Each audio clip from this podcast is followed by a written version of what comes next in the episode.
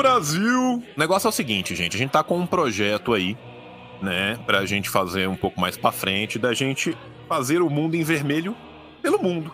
Pelo mundo. Né?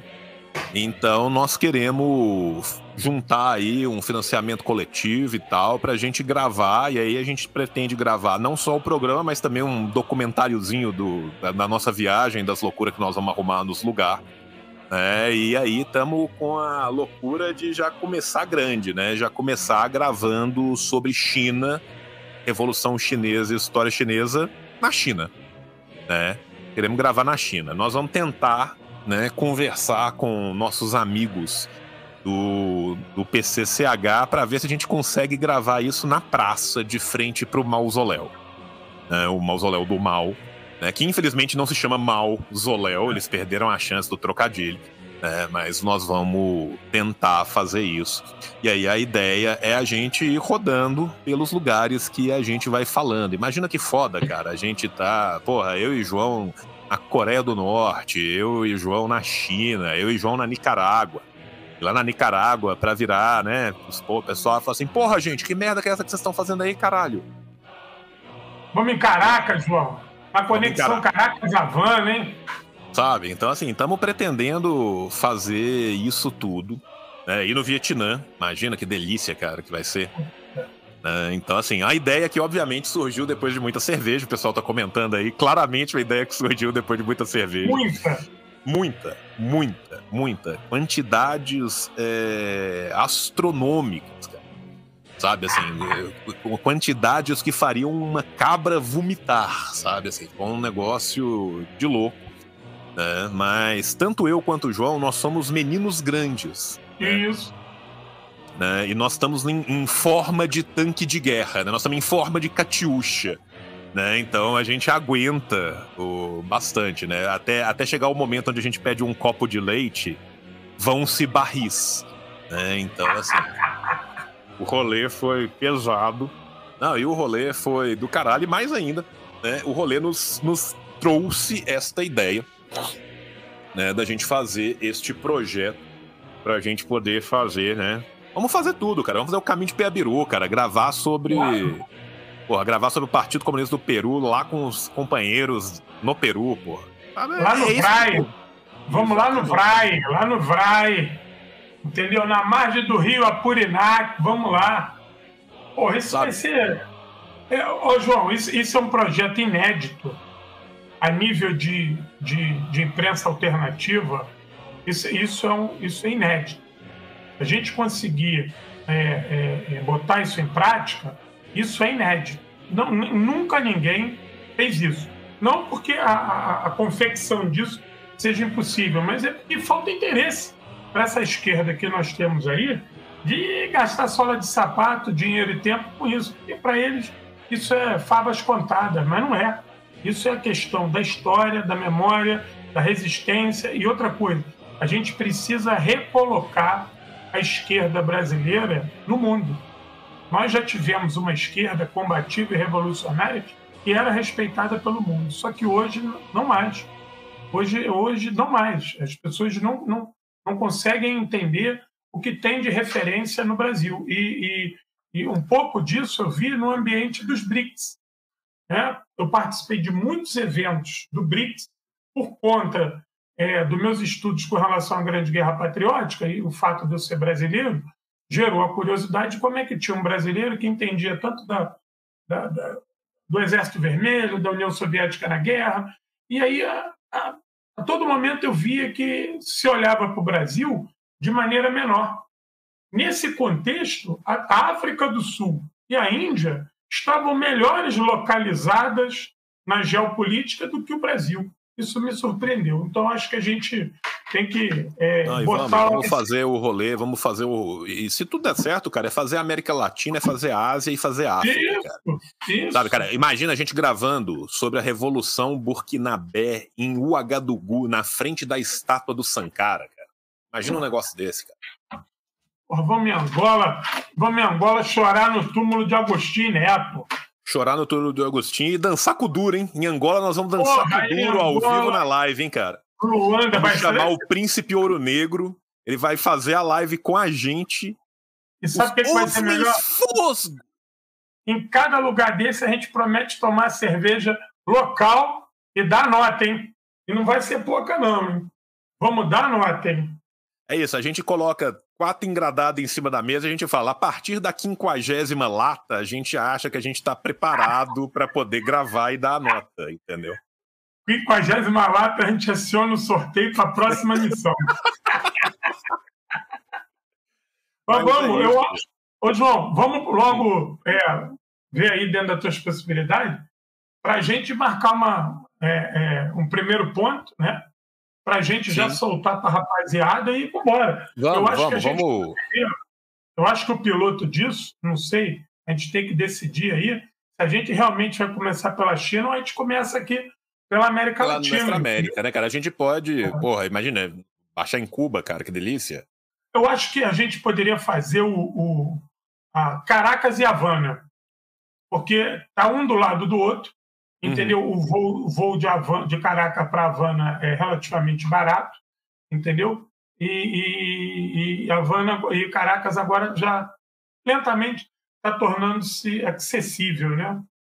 Então acho que a gente podia de repente orçar isso, ver, chegar em Caracas, já baixar o, o sarrafo, a cerveja na Venezuela tem uma cerveja polar que eu já tomei lá, muito boa entendeu? E em Cuba tem a Bucaneiro, né, cara? Porra, tu que gosta da cerveja preta, a Bucaneiro preta, tu vai ver só, meu irmão. Ali realmente tem que ser de 30 para cima, cada um, na Praça da Revolução. E detalhe, vamos tirar foto lá no Sul, no Sul 100, que está lá ancorado lá, e a gente transmite ao vivo. Vamos transmitir ao vivo do Palácio da Revolução e do Palácio La Moneda. Ainda vamos levar a chave, a faixa para o Maduro receber a gente. Vai que o Maduro aparece na live. Dançando a cúmbia com a gente, hein, cara? O Maduro. A cúmbia? Maduro, dançar uma cúmbia com o Maduro ali, cara, vai ser. Não, mas depois da décima lata, a gente já tá ensaiando da cúmbia. Isso, entendeu? a gente já tá lá na cúmbia, cúmbia vileiríssima. A gente, na trigésima, a gente já virou fiel bailarino. Porra, né, na trigésima.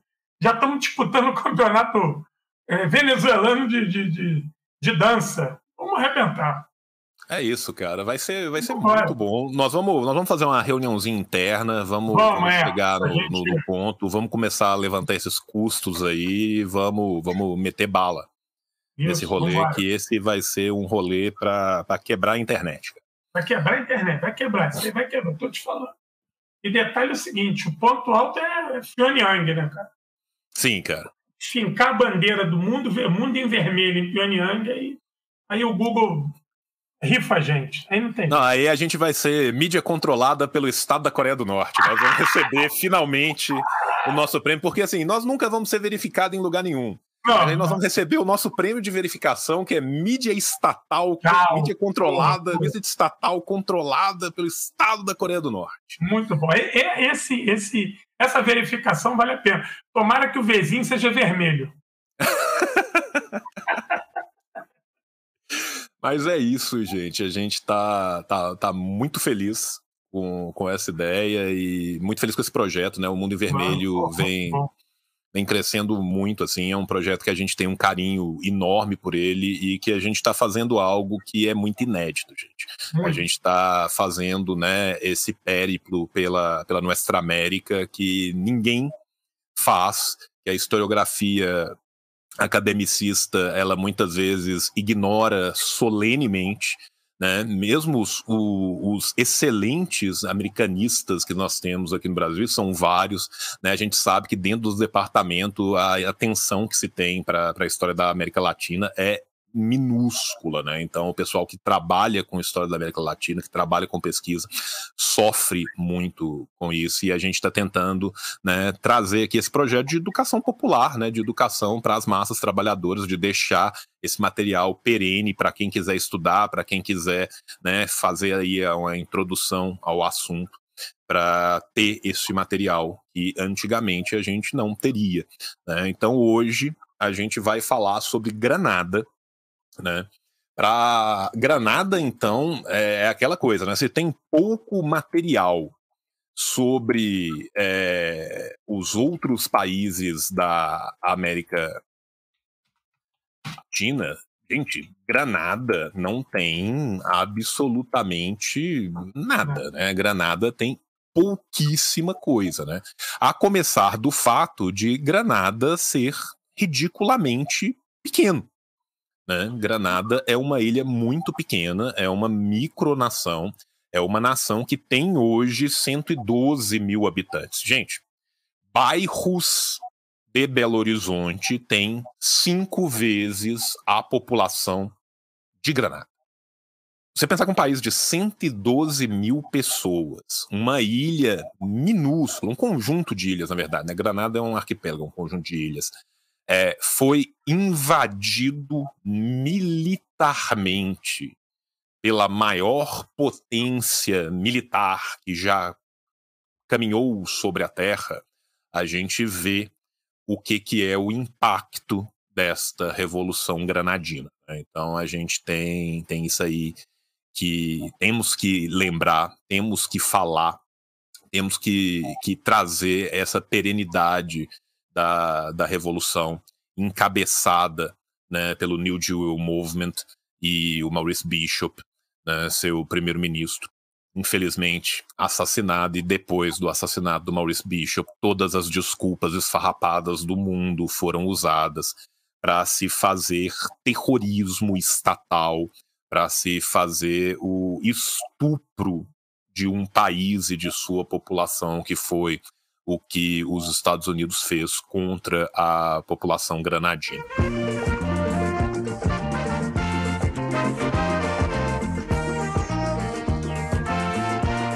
Para facilitar para vocês, eu vou colocar aqui um mapinha de Granada, né, para a gente é, ter uma noção de Granada, né, do, do, do que se alimenta, onde fica.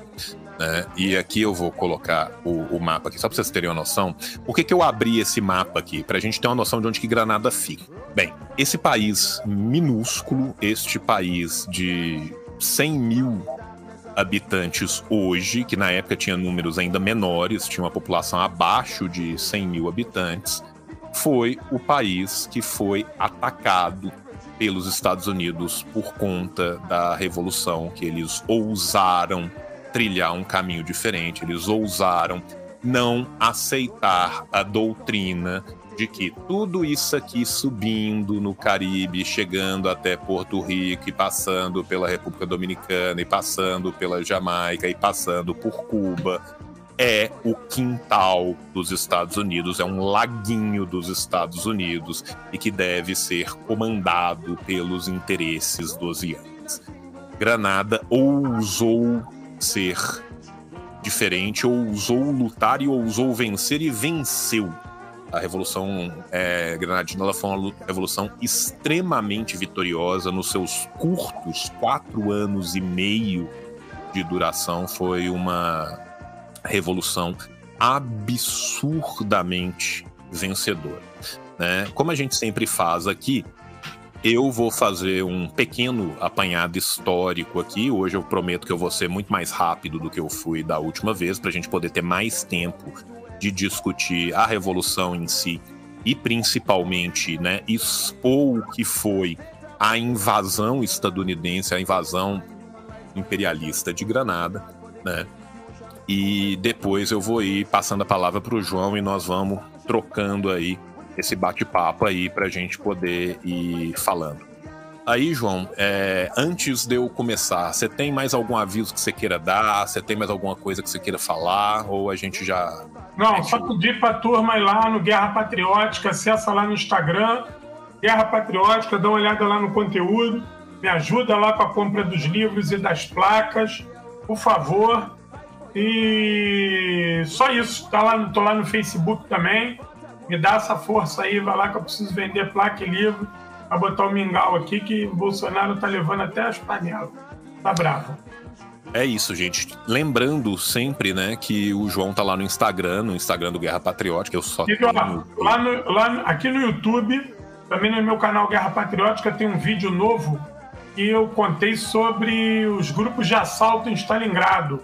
Como é que atuaram os grupos de assalto soviéticos em Stalingrado? Tá aí no YouTube aí, depois entra lá, canal Guerra Patriótica, se inscreve, ativa o sino E vamos embora. Próximo vídeo, semana que vem, eu vou falar sobre a guerra híbrida sobre o Brasil, como é que o Brasil está numa condição de golpe de Estado continuado desde 2016 até hoje, como é que está sendo a atuação da guerra híbrida no Brasil. E depois, na outra semana, vamos retomar Stalingrado para falar da resistência na casa de Pavlov. João, mete bronca. É, eu vou fazer uma introdução bem rápida aqui. Né? É, eu gosto sempre de começar pelo nome do, do local, né? da origem. No caso de Granada, é, a origem mais provável é de fato a origem da própria cidade da Andaluzia, de Granada, né, onde os marinheiros espanhóis teriam nomeado a ilha por conta da cidade de Andaluzia. O que, que acontece, né? A primeira vez que um europeu vai chegar a, a Granada vão ser duas viagens muito próximas, que vão ser a viagem do Cristóvão Colombo em 1498 e logo na sequência, né, a viagem do Américo Vespúcio, que também passa na região. Quando Cristóvão Colombo avista, faz o avistamento de Granada, né, ele faz o avistamento não só de Granada, mas também faz o alistamento de Tobago, né, faz o avistamento de Tobago. Ele vai nomear uma de La Concepción, em homenagem à Virgem Maria, e a outra de Assunção. Só que ele só fala que ele nomeia as duas ilhas de La Concepción e Assunção, e mas pelo tamanho que ele fala, a gente parte do pressuposto que ele teria nomeado Granada de La Concepción. Por sua vez, o Américo Vespúcio, quando passa pela região com o Alonso de Orreda e com o Juan de la Cosa, né, ele chama a ilha de Maio, Deus sabe por quê, a gente não tem como entrar na cabeça do, do Américo Vespucci para saber por que, que ele chamou a Ilha de Maio, né? mas o mais provável, de fato, do nome Granada é da região da Andaluzia. Né? Isso já vai acontecer lá na década de 20 do século XVI, por volta de 1520, e as, as ilhas do norte né, a partir do norte de Granada, né, aquelas ilhas pequenininhas que vão subir ali é, a partir do arquipélago em direção a que é depois chamado de Saint Vincent, né, de São Vicente, né, que são chamadas de granadinas, são chamadas de granadinas porque granadinas vem de los granadillos, que são pequenas granadas, ou seja, as pequenas ilhas granadas. Né. Granada vai ser avistada e reclamada em nome do rei espanhol, mas ela nunca vai ter uma colonização espanhola. Tá? Não existem registros dessa tentativa de colonização espanhola. A colonização e, e, o assentamento vai se dar depois, no século XVII, a partir de 1649, com os franceses. É, em compensação, né, os estudos mais atualizados é, etnográficos e os estudos né, dos povos ameríndios nos contam né, que os povos ameríndios, por sua vez, os indígenas Arawak, né, estes que já viviam na ilha muito antes da chegada dos europeus, as chamavam de Camaijuia. Tá? É, este nome, infelizmente, hoje em dia a gente não sabe exatamente o que ele, o que ele significava Camajuia, por causa da extinção dos grupos que foram mortos durante o período do colonialismo. Aqui eu vou fazer né, só um adendo, né, os Arawak e os Caribe, na verdade, como são chamados principalmente pelo colonizador, pelo imperialista europeu, ele, na real, não se chamavam de grupos Caribe nem de grupos Arawak. Né? É, esse nome é dado para vários grupamentos, grupamentos etnograficamente diferentes, para etnias diferentes, para povos diferentes, com línguas diferentes, que são povos que vieram a partir da América do Sul, é, a colonização dessas ilhas, né, dessa bacia do Caribe próximo da Venezuela, se dá a partir da Era do Sul, ainda na antiguidade, né, em Granada, por exemplo, os registros arqueológicos mais antigos provavelmente ali entre 2000 e 3000 a.C., mas de fato um aumento desta civilização e, e, uma época de ouro dessa civilização, principalmente a partir do ano 100 da nossa era, né, que vai acompanhar também aquilo que acontece com as civilizações maias ali na América Central, ou seja, né, aquele ápice entre 750 até 1400 e depois uma long, um longo período de estiagens, desastres naturais, secas que causaram uma baixa muito grande na população. Ainda assim, essas ilhas eram obviamente habitadas, né?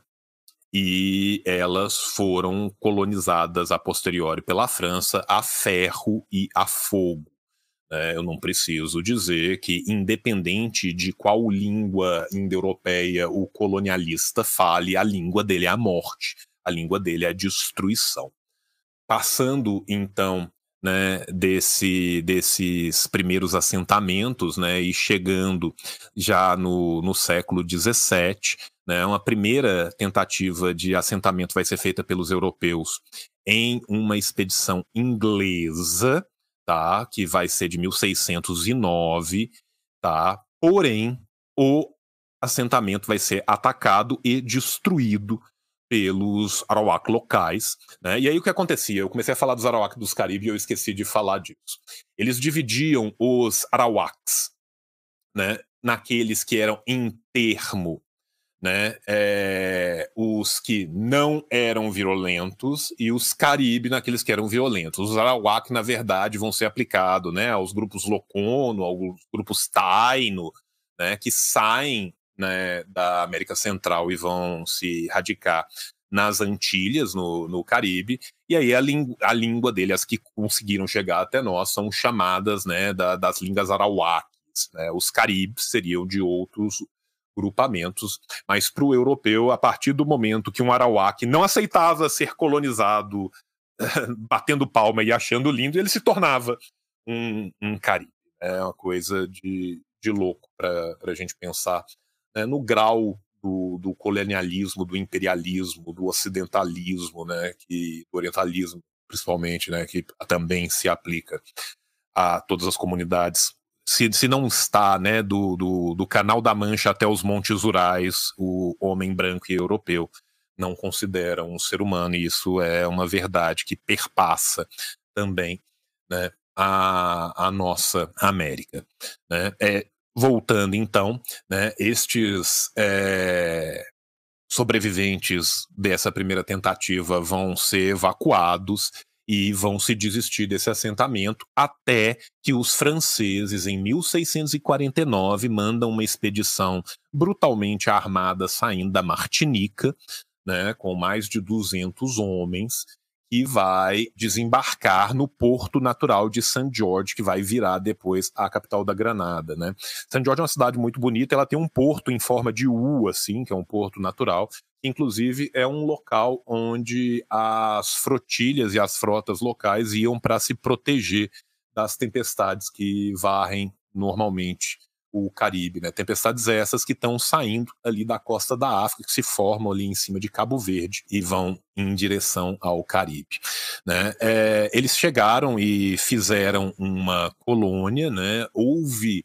um, em tese, de acordo que o, com, com os relatos de Duparquet, né? Que é o francês que comandou essa expedição, um acordo com um chefe indígena local chamado Kairouane, para dividir a ilha entre as duas é, comunidades, e o do Parque sai, então, para fazer essa colônia de, de, de fato, um assentamento, deixa um, um outro cara lá, chamado Jean Leconte.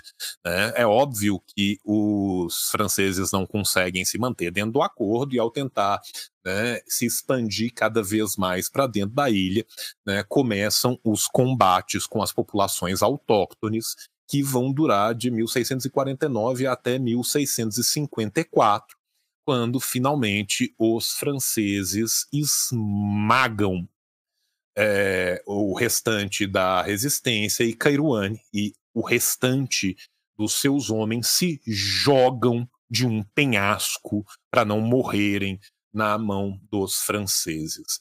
O pessoal, então, que tinha sobrado vai se evacuando em direção até São Vicente, que fica ali logo acima, né? e continua uma resistência durante esse período de administração francesa. Né? Durante esse período de administração francesa, ela vai passar de mão em mão. Granada foi vendida para um senhor chamado Jean de Faldois, o conde de Serrillac, por 1.900 euros, 1.900 libras à época. Então, depois, é, o rei Luís XIV vai comprar é, dos proprietários independentes a ilha e vai estabelecer a Companhia Francesa das Índias Ocidentais, que vai ser dissolvida em 1674. Em 1675, soldados holandeses vindos da Martinica vão ocupar e capturar Granada, mas os franceses vão voltar e vão continuar mantendo o seu domínio sobre Granada.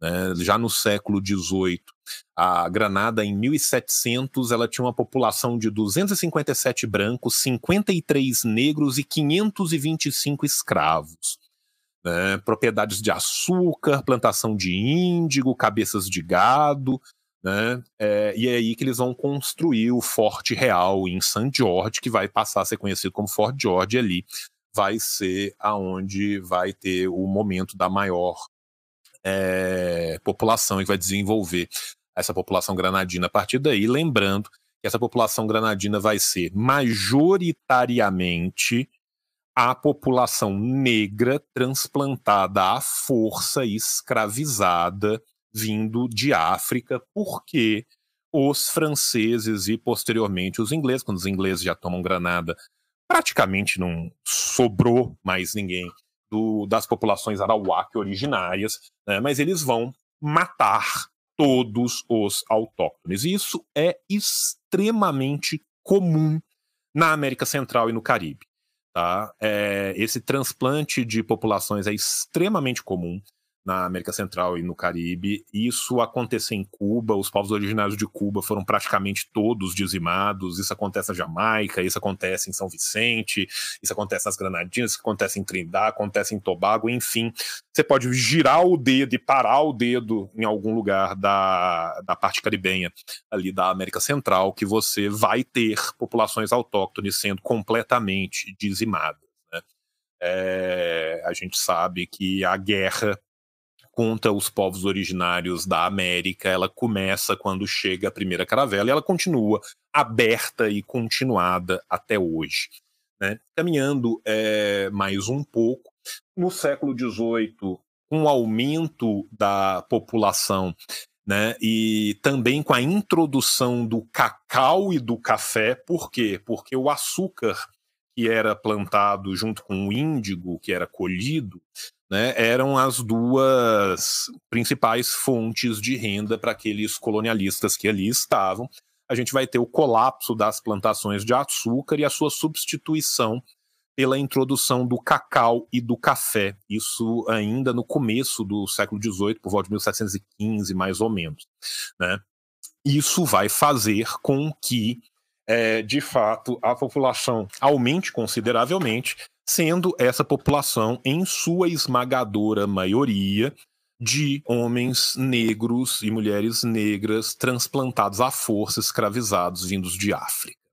Bem, é, Granada vai ser capturada então pelos britânicos durante a Guerra dos Sete Anos, em 1762 tá? Muito ironicamente, sem ter nenhum tiro sendo disparado. Granada, logo na sequência, no final da guerra, em fevereiro de 1763, vai ser cedida tá, para a Grã-Bretanha pelo Tratado de Paris. Né? Lembrando que no Tratado de Paris a França cede, só não cede né, o cu, porque já tinha cedido antes, já tinha tomado antes. O, o rolê foi né? a França foi varrida. A França, tirando a Batalha de Poitiers, que ela barrou a expansão mozárabe dentro da, da Península Ibérica e talvez tenha com isso mudado a história da nossa contemporaneidade. Qualquer cabo e um soldado tomaram a França depois. A França tem uma longa tradição de apanhar em guerras. Essa foi só mais uma delas. Né? Com a entrada dos britânicos é, em Granada, o pau começa a cantar ainda mais forte contra a população local e a extração de capital vai ser feita de uma forma muito mais é, brutal e economicamente viável do que aquela que era feita pelos franceses, né? Isso vai levar a uma rebelião que se torna muito famosa na, na história granadina, que é a rebelião de Fedon, Julian Fedon, um dono de, de, uma propriedade gigante chamada Belvedere, que ele era de, de raça mista, ele era filho de, de escravos transplantados com é, franceses, ainda né, de, de origem francesa, e ele foi inicialmente apoiado por conselheiros da Revolução Francesa. Né? Isso vai acontecer em 1795, a revolta dele vai durar de 1795 até 1796. Ele vai conseguir o controle da ilha inteira menos São Jorge, né? Saint George, que é a sede do governo. Milhares de escravizados vão se juntar às forças revolucionárias. Nós temos que lembrar que esse é um momento né, que há um trânsito gigantesco de ideias. A gente tem que lembrar do que, que é o Haiti, a gente tem que lembrar do que, que é a Revolução Francesa, a gente tem que lembrar que nesse momento a gente tem esse trânsito gigantesco de ideias, e além do que, tinha também por parte dos franceses né, aquela ideia de trazer de volta Granada para um lado mais próximo dos franceses que eles tinham perdido ali na Guerra dos Sete Anos.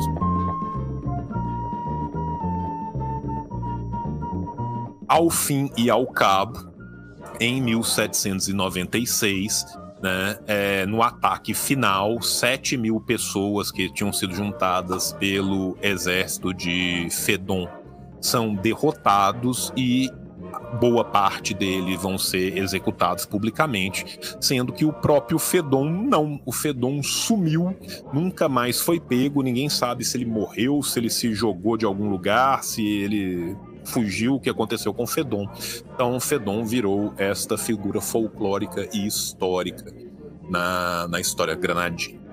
Passando para o século XIX, né, é, por volta da, acho que 1830, 1840, né, Granada vai ser passada então à administração britânica do que eles chamavam de Ilhas Windward que são todas essas ilhas britânicas que existiam ali no Caribe, e ela vai ser mantida sob a égide da administração britânica até 1958.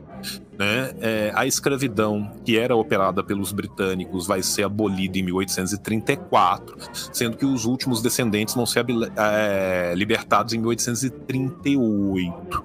Né? Apesar disso, chegarão escravos nas, na, em Granadas até a metade da, da, da, década de 40. Tá? Vai ser só a partir da década de 50 que vão chegar o outro grupo de imigrantes que vieram para Granada para substituir o trabalho escravo, que vão ser os cules. Né, os cules que vão ser enviados para toda a América Central. A gente vai ter uma imigração massiva de cules vindo da Ásia por volta do, dessa metade aí do, do, do, do século XIX. Vai ter uma população grande indo para Cuba, vai ter população também para Jamaica e também terá essa população e vai ir para Granada. Vai ser também no século XIX que Granada vai ser sendo conectada ao mundo, né? O telégrafo vai chegar em Granada em 1870, em 1880 eles vão construir um cais bem grande depois que Barbados sai né, do controle britânico no final do século XIX, agora eu não lembro se é 1880 alguma coisa, 1890 alguma coisinha, a capital é transferida então de Bridgetown para St. George. Isso vão ter algumas várias construções que vão ser feitas, vai aumentando. É, já em 1901, né, a gente tem um censo e mostra-se que a população da colônia tinha chegado em mais de 60 mil pessoas. Granada vai começar a plantar além do cacau e além do índigo que era é, cultivado lá. Granada também vai ter é, uma destruição das suas florestas naturais para retirar madeira, que vai ser muito importante sobre isso. E por volta do período pós Primeira Guerra, vai se fazer uma primeira reforma né, na, na Constituição granadina que vai permitir um começo de participação política local no governo, né? O governo granadino tinha 15 membros num conselho legislativo, mais o governador geral de Granada, que era indicado pela coroa, sendo que quem era o soberano de Granada era o rei ou a rainha da Inglaterra. A partir da década de 20, nós vamos ter então né, é, essa mudança eleitoral, só que essa é uma mudança eleitoral literalmente para inglês ver, né, porque você não tem sufrágio universal, você tem o voto censitário e só os 4% mais ricos dos cidadãos granadinos podem votar. E votar, obviamente, nestes cidadãos granadinos que vão ser uma minoria perante os cidadãos britânicos. Ou seja, né, é só para falar que o local também está participando da festa. Né? Granada, a partir de 1950, vai rumar à sua independência com uma nova revolta, tá, que vai ser construída com a fundação do Partido Trabalhista Unido de Granada por Eric Gary, Eric Gary, tá? O Eric Gary, é, em 50, vai ter uma segunda luta para se mudar é, a Constituição granadina de forma que eles possam eleger a maioria do legislativo granadino. Tá? Então era 15 vagas com 5, eles lutam para mudar para 8 vagas de forma que eles passam a ter a maioria e que ele seria eleito por franquia adulta completa. O que, que significa dizer? Isso significa dizer que todos os adultos de Granada poderiam votar. Então a gente finalmente teria né, o voto sendo universalizado em Granada.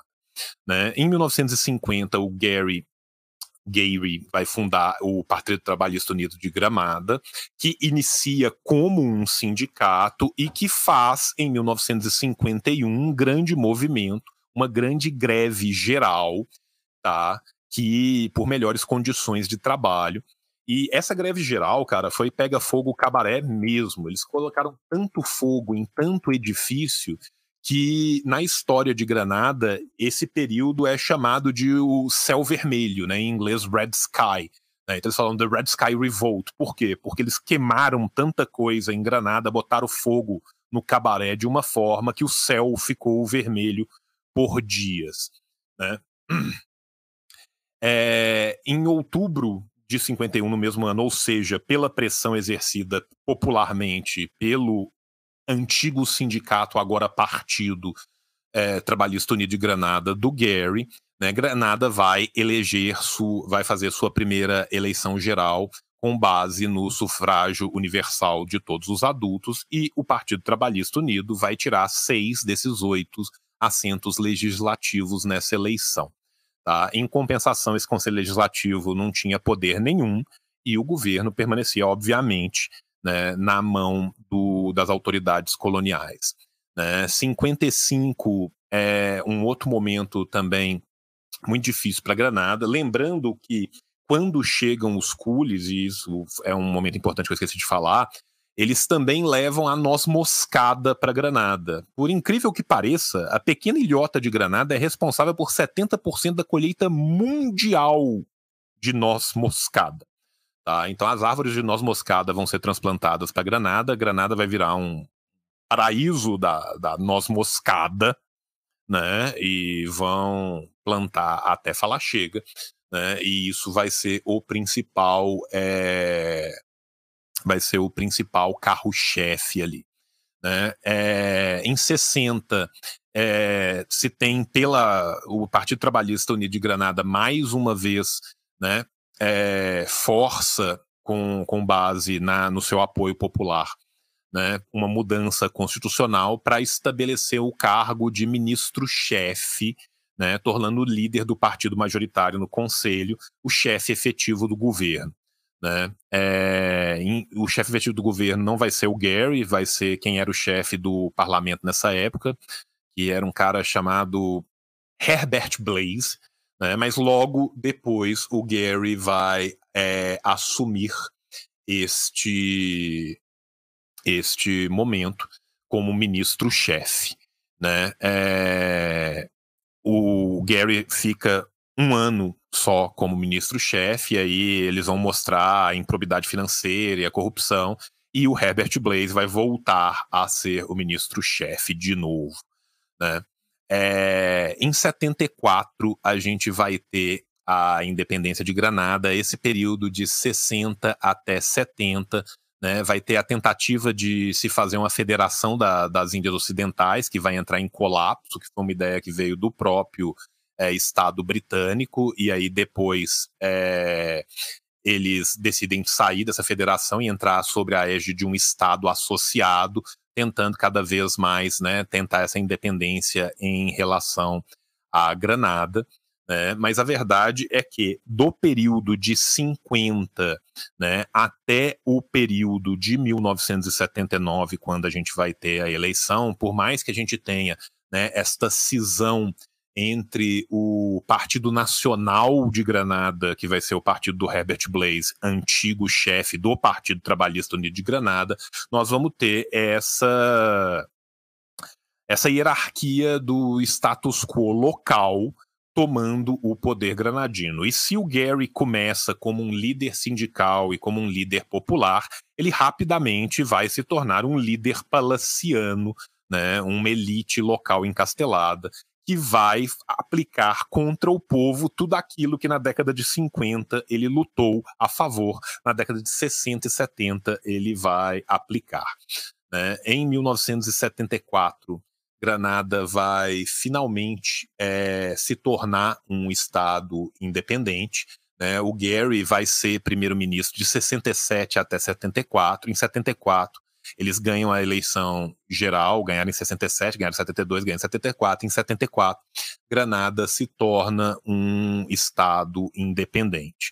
O Gary vai ser o primeiro-ministro de 74 até 79, vai ganhar essa primeira eleição geral, ainda com base nos parcos ganhos que ele tinha dado né, ao povo durante essa luta sindical, mas a verdade é que ele já tinha se tornado a elite local e ele já vinha explorando o povo granadino que estava em condições cada vez piores, né?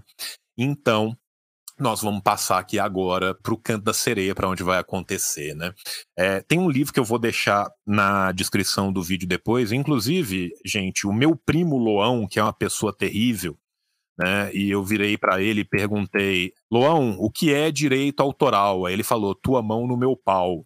Né? Então, Loão, esse meu primo, que é essa pessoa terrível, ele derrubou este livro do caminhão da internet. João, João só, só, faltou aquele cântico: arame farpado na bunda do caiado. Exatamente, entendeu? E aí ele, ele é um homem louco que vive por suas próprias leis. Ele falou: você vai colocar sim.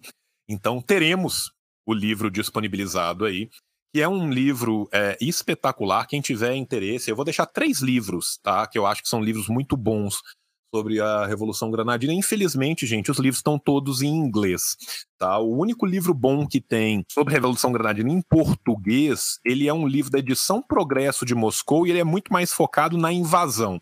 Né, eu quero deixar esses livros também para quem quiser, tiver interesse de estudar um pouco da história Granadina, a história que leva até a revolução, a revolução principalmente, e depois, posteriormente, a invasão, para isso que eu vou deixar esses livros lá.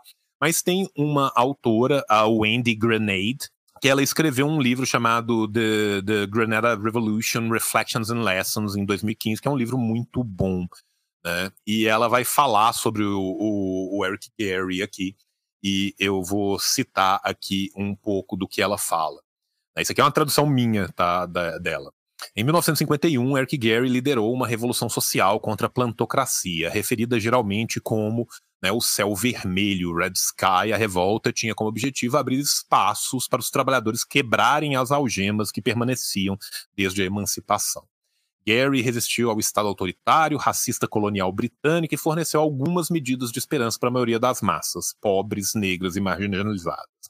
No entanto, Uma vez que ele ganhou o poder do Estado com o tempo, Gary tornou-se repressivo. E essa repressão foi intensificada no período 73-74, quando o recém-formado New Jewel Movement, e eu vou chegar nele daqui a pouco, resistiu ao governo de Gary. O ciclo de autoritarismo, resistência e violência sancionada pelo Estado espelhava o período de 1951 e dos fatos de períodos anteriores, como a rebelião de Fedon, de Fedon, lá de 1795-1796. Nesse contexto, Granada ganha sua independência política em meio a um turbilhão de caos político. Granada vai ser então dividida em uma luta dos pró-Gary e dos anti-Gary, enquanto a maioria dos granadinos da classe trabalhadora permanece leal ao Gary, particularmente os idosos, a elite intelectual emergente, os filhos daqueles que se beneficiaram da Revolução Social de Gary em 51, desafiaram uma dependência sem sentido que não se pretendia criar uma sociedade justa. Os filhos e filhas de trabalhadores das plantações, influenciados pelo Black Power, influenciados pelo movimento civil de direitos nos Estados Unidos e outras lutas de libertação anticolonial, marcham por toda a Granada ecoando um cântigo: Gary precisa sair, Gary precisa sair. Né?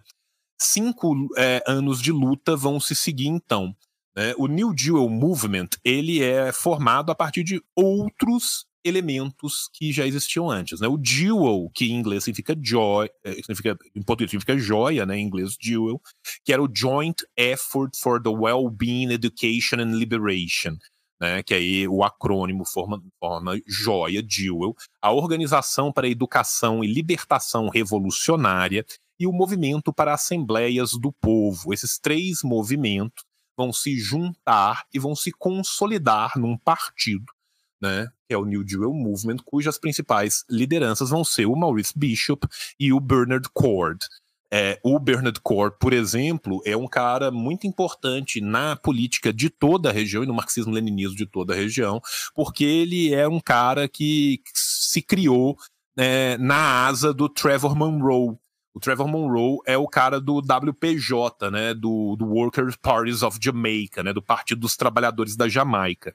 Um dia, eu e João falaremos sobre Jamaica aqui, e aí na hora que a gente for falar de Jamaica, a gente vai falar do, do Partido dos Trabalhadores da Jamaica, né, vamos falar do Trevor, mas vou continuar aqui para a gente poder terminar isso aqui. É bom que se diga o seguinte, a Jamaica era um dos países mais avançados politicamente no Caribe. É bom que se diga isso os movimentos políticos, sociais e revolucionários na Jamaica, eles eram de longa duração e, e, e se achava que a Jamaica era o epicentro de um processo revolucionário e mais, os revolucionários jamaicanos ajudaram na revolução em Cuba. Eu tenho aqui no livro Em Marcha com Fidel, o Fidel se despedindo dos guerrilheiros jamaicanos que voltam para a Jamaica e, e, e, e, o Maurício Bijot, quando ele assume o poder em Granada, ele vai. O paradigma dele é a Jamaica. Só que a repressão é tão dura na Jamaica que todo esse, toda essa movimentação política da década de 40, 50, ela vai redundar depois em nada. Depois eu vou explicar os conceitos que hoje a gente, no âmbito das relações internacionais, trabalha com a Jamaica e com o Haiti, que eram países de vanguarda. O Haiti era vanguarda no século XIX e a Jamaica era vanguarda no século XX. Se você fosse apostar no início do século XX, onde é que alguma coisa aconteceria no Caribe, tu botava tuas fichas metade na Jamaica e metade no Haiti. Só que naquele primeiro momento as coisas primeiro foram em Cuba e depois na, na, na República Dominicana. Então é importante que a gente fique atento nisso, que nem tudo que reluz é ouro. Vai, João. É isso aí, cara. Deixa eu voltar aqui. Eu juro que eu vou terminar rapidinho e vou, vou te devolver a palavra. Não tem tá. pressa. Tá. Fica tranquilo que eu tô contigo. Não, fechou. É... Até porque a nossa expectativa é 380 minutos, 540 minutos. É que nem aquelas Não, fitas de, é que nem aquelas fitas de VHS antiga que tu gravava em, em SPL, tinha... Nossa, cara, eu fiz isso demais, cara, para poder gravar série na madrugada. Na madrugada, tinha, é. É, É, pra gravar os é, Corujão, os filmes, que isso, tinha aquele modo de gravar quatro horas, seis horas ou duas horas. E as seis horas era uma qualidade, tinha um único pixel, né? E era um borrão. Não, mas olha, na madrugada tinha uma coisa que era sedutora da minha geração. Sala especial com Vera Fischer no frontal. Rapaz! Se fosse hoje, se fosse hoje eu trazendo Vera Fischer no frontal, era um milhão de likes. Vambora. É, um dia também nós vamos fazer um especial porno chanchadas para falar do nosso cinema. Vamos trazer a Deli Fátima, a Mulata 88, Vera Fischer. É, estou, estou idosa, mas estou história, história cultural do Brasil aqui. Porra, também, essas porra. pessoas fantásticas. A, a, ditadura não liberava nada, mas liberava porno chanchada, aquele velho ditador, tudo tarado, liberava as novinhas. Era, era, era a hipocrisia moral da ditadura. Até o safado do Edir Macedo ficava vendo isso. É isso então, voltando para o nosso querido New Dual Movement. Né? O New Dual Movement ele vai se, se nomear como um, um partido marxista-leninista, né? mas a gente tem que entender que ele surge numa realidade que ideologicamente era bastante mais fluida. Né? É, ele vai estar tá ali na interseção do marxismo-leninismo com toda a luta anticolonial internacional que está se desenvolvendo em África, na América Latina, na Ásia, o movimento Black Power e a longa tradição de esquerda caribenha, né, gente? A gente já falou da Jamaica, né? A gente pode falar aqui também da própria Martinica, porque apesar de ser de língua francesa, era um trânsito muito comum ali local, Martinica de France Fanon, né? Então, assim, é, a gente tem que lembrar aqui também né, de, de, MC, de M. Césaire e da Martinique, enfim. Né, mas era esse, né, nessa confluência de sobreposição com forças nacionais, com forças regionais, com forças internacionais e enfrentando sempre esse regime Gary cada vez mais autoritário. Né? Foi então que o New Deal Movement parte para a insurreição revolucionária com a luta armada e vai criar o Exército de Libertação Nacional, NLA, National Liberation Army. Ele vai ser treinado principalmente na Guiana e em Trinidad e vai conseguir tomar o poder em março de 79.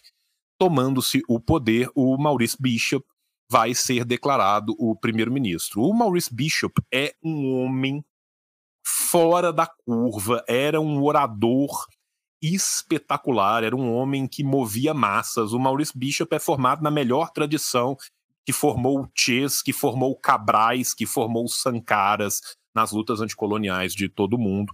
Ele era um cara que tinha o povo do lado dele. O New Deal Movement, ele era um movimento partidário marxista-leninista de uma linha bem dura, mas ele não tinha uma permeação popular tão grande quanto o Maurice Bishop. Né? Então, quando a gente pensa ali né, nos dois líderes desse, desse movimento, né, o, o Bernard e o, e o Maurice, né, o, o Maurice, né, é, o, o Bernard era um cara mais da organização partidária, um cara mais da linha ideológica, e o Maurice Bishop era o cara que arregimentava o povo, que levava as multidões, né. O Maurice Bishop, pouco antes de morrer, ele faz uma série de palestras nos Estados Unidos, e são palestras assim que pega fogo o cabaré, porque o que causa o medo da revolução em Granada é porque Granada era um país esmagador e majoritariamente negro. E a Revolução Granadina ecoou e muito nos Estados Unidos, principalmente na população negra, mas também na população hispânica, na população toda né, da diáspora latino-americana nos Estados Unidos e causou medo para um caralho. O hegemon tremeu de joelhos na frente da pequena ilha de Granada. Voltando aqui é, para a gente falar, né, é, vai ser é, Granada, com certeza, a experiência mais radical, mais vitoriosa, mais vencedora né, do, do, do, socialismo no Caribe. É, na época da Revolução, para vocês terem uma ideia, é, Granada tinha uma taxa oficial de desemprego de 20%, mas o governo revolucionário popular quando ele vai ver esses números, ele descobre que esse número era maquiado e que essa taxa real era de 49% de desemprego. Tinha o menor PIB per capita da região e tinha uma pobreza completamente generalizada, né? Por mais que a economia da ilha tenha melhorado um pouco né, a partir do momento que o Gary vai tomar o poder e os britânicos não vão poder fazer tudo aquilo que eles vinham fazendo, né, ela vai permanecer totalmente dependente de exportações agrícolas, né? O cacau, né, a banana, um pouco de açúcar que ainda tinha sobrado, mas principalmente também a, a noz moscada, né? É, a diversificação da economia que tinha sido prometida pelo Gary nunca aconteceu. Né? Granada tinha o porto e tinha um aeroporto minúsculo. O aeroporto de Granada, em 1979, da, quando da Revolução, ele era tão pequeno que ele não tinha luz. Tá? Então ele não tinha luz uniforme para pouso noturno. Tá? Os turistas que chegavam na ilha de Granada chegavam por navegação de cabotagem através de ilhas vizinhas ou voos menores através de ilhas vizinhas. Né? E depois da Revolução, né, a, a, estrutura política estabelecida pelo PRG, né, pelo People's Revolutionary Government, pelo Governo Revolucionário Popular, vai ser uma estrutura política marxista-leninista, uma das melhores estruturas políticas que a gente teve por mais que tenha durado muito pouco, com uma vasta participação de grupos populares, né, a Organização Nacional da Mulher, né, outros vários grupos populares, os grupos também que levaram à, à criação do New Jewel Movement, né, o, o antigo Jewel, mas principalmente a Organização para a Educação e Libertação Revolucionária, o Movimento de Assembleias do Povo, né, e os outros partidos, obviamente, né, vão ser suspensos, né, e não teremos nenhum tipo de eleição durante este, este período. Né? É, por mais que houvesse né, um apoio, um trânsito muito forte com Cuba, né, o programa econômico da, da Granada Socialista ele vai ser diferente né, do, do programa cubano. Né? É, o Maurice Bishop faz um discurso em 1982 muito famoso chamado Linhas de Março, né, que ele vai deixar bem claro que Granada rejeita o modelo de monopólio estatal sobre a propriedade e persegue, ao contrário, uma ideia de uma economia mista, com o setor estatal sendo dominante e encarregado do planejamento. Qual que era a ideia do, do Bishop, porque ele fala no texto, ele fala que a ideia é desenvolver as forças produtivas de Granada para permitir as condições para a transição ao socialismo, né? Industrialização, uma classe trabalhadora significativa, educação popular. Então, o Maurice Bishop fala nesse, nesse texto clássico dele, né, que o que ele estava tentando, que eles estavam tentando implementar em Granada era muito análogo à NEP, né, a nova política econômica do Lenin. Né? E nessa época, o Bernard Cord, que é esse segundo líder mais importante do movimento, era o ministro das Finanças de Granada, né? E, e, ele falava, né, que a, não tinha havido nenhum tipo de planejamento, né, que o povo só tinha experienciado líderes corruptos e ineficientes, por isso que o povo era tão pobre e por isso que o partido era tão subdesenvolvido. O PRG então vai colocar em ação vários, vários planos muito ambiciosos de combate à pobreza, de educação da população, de desenvolvimento de habilidades dessa população, de melhora da infraestrutura do país, de diversificação da economia, de construção de uma base fabril e também né, para poder é, catapultar o turismo de Granada. Né? Aqui eu estou citando um, um, outro autor que trabalha sobre Granada, né, que ele fala sobre essa parte aqui, eu acho que é uma citação interessante. O imposto de renda foi abolido para 30% dos trabalhadores mais mal pagos. Os cidadãos granadinos também se beneficiaram de um salário social, benefícios para os quais eles não tinham que pagar. Todos os serviços médicos, odontológicos, ópticos, gerais e toda a educação.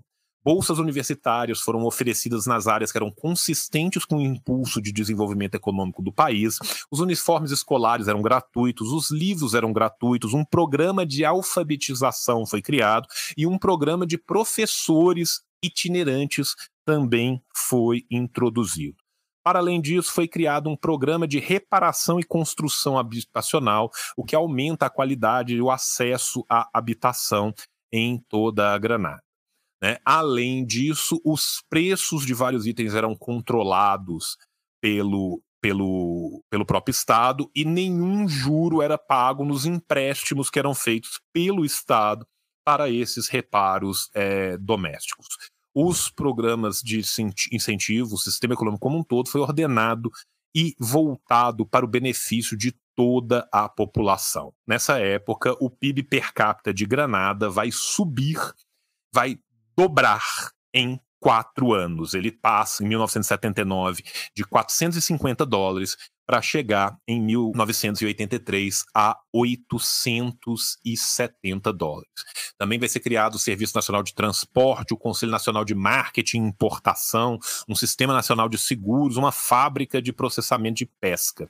Os gastos públicos vão aumentar, a despesa do governo cresce de 38% do PIB para 53% do PIB em apenas quatro anos. Além disso, são ganhos considerados gigantescos também na área social. A exploração sexual das mulheres em troca de trabalho foi proibida.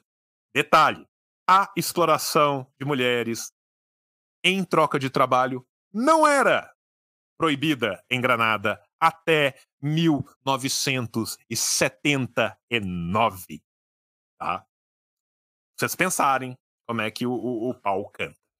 Né? A exploração das mulheres em troca de serviços sexuais é proibida. Uma lei de igualdade salarial é introduzida. Pela primeira vez, as mães granadinas têm licença maternidade três meses, dos quais dois eram pagos pelo próprio Estado para garantir o pagamento, e o retorno ao trabalho que haviam deixado, desculpa, era também garantido. Tá? As mulheres vão se tornar uma das bases principais de apoio à revolução e as mulheres granadinas vão pegar em arma quando da invasão para defender o seu território. Né? Os, os, granadinos que são mortos na defesa do seu território são os homens e as mulheres granadinas. Tá? Isso aqui tem que deixar é, muito claro. Né? Apesar de toda esta tentativa, né, eles estavam bastante conscientes da necessidade de construir essa autossuficiência, mas né, a turbulência da economia global, a predação dos motivos dos mercados internacionais existia, flutuação de mercado. Né, então, parte destes planos não conseguiram avançar.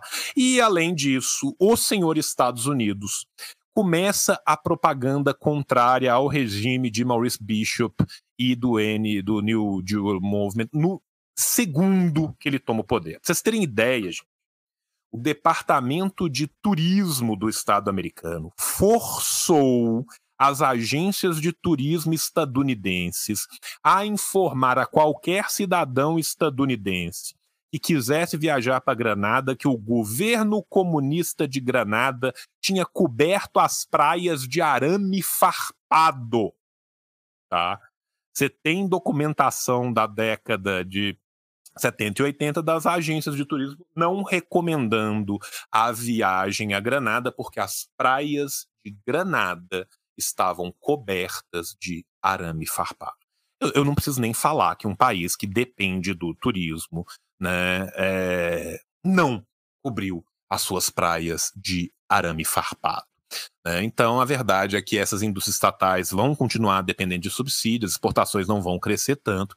Enfim, né, é, as perspectivas do desenvolvimento tiveram algumas falhas na execução. Né, falhas estas também muito criadas pela pressão internacional que era feita. Né? Uma coisa que não falhou e que deu muito certo foi o motivo da invasão né, o, o Aeroporto Internacional de Granada, atual Aeroporto Internacional Maurice Bishop. Por mais que o Maurice Bishop seja o nome dado ao aeroporto, Maurice Bishop nunca viveu para ver este aeroporto terminado a sua construção. Aeroporto esse que foi construído por trabalhadores granadinos, trabalhadores cubanos, mas que era capitaneado por uma empresa particular britânica. vocês acham que uma empresa particular britânica ia construir um campo de pouso militar para aeronaves da União Soviética. Né? Essa é a propaganda do senhor Ronald Reagan. É tão absurda a propaganda que, quando da invasão, Margaret Thatcher se posiciona publicamente contra a invasão de Granada. Também pelos interesses comerciais óbvios né, envolvidos da coroa britânica pela, pela construção do aeroporto. Enfim, acontece dentro do próprio New Deal Movement a partir de 81 e vai degringolar né, em 83, é uma briga muito grande entre o Bernard Cord e a linha mais dura do New Deal Movement e o Maurice Bishop.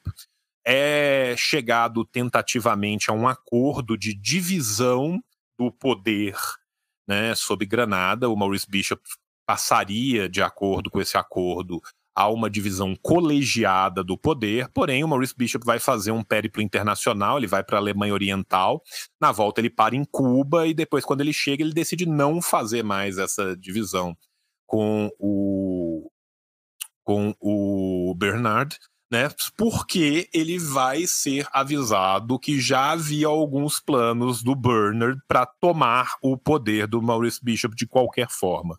Quando ele chega, ele é colocado em prisão domiciliar. A população granadina é apaixonada pelo Maurice Bishop.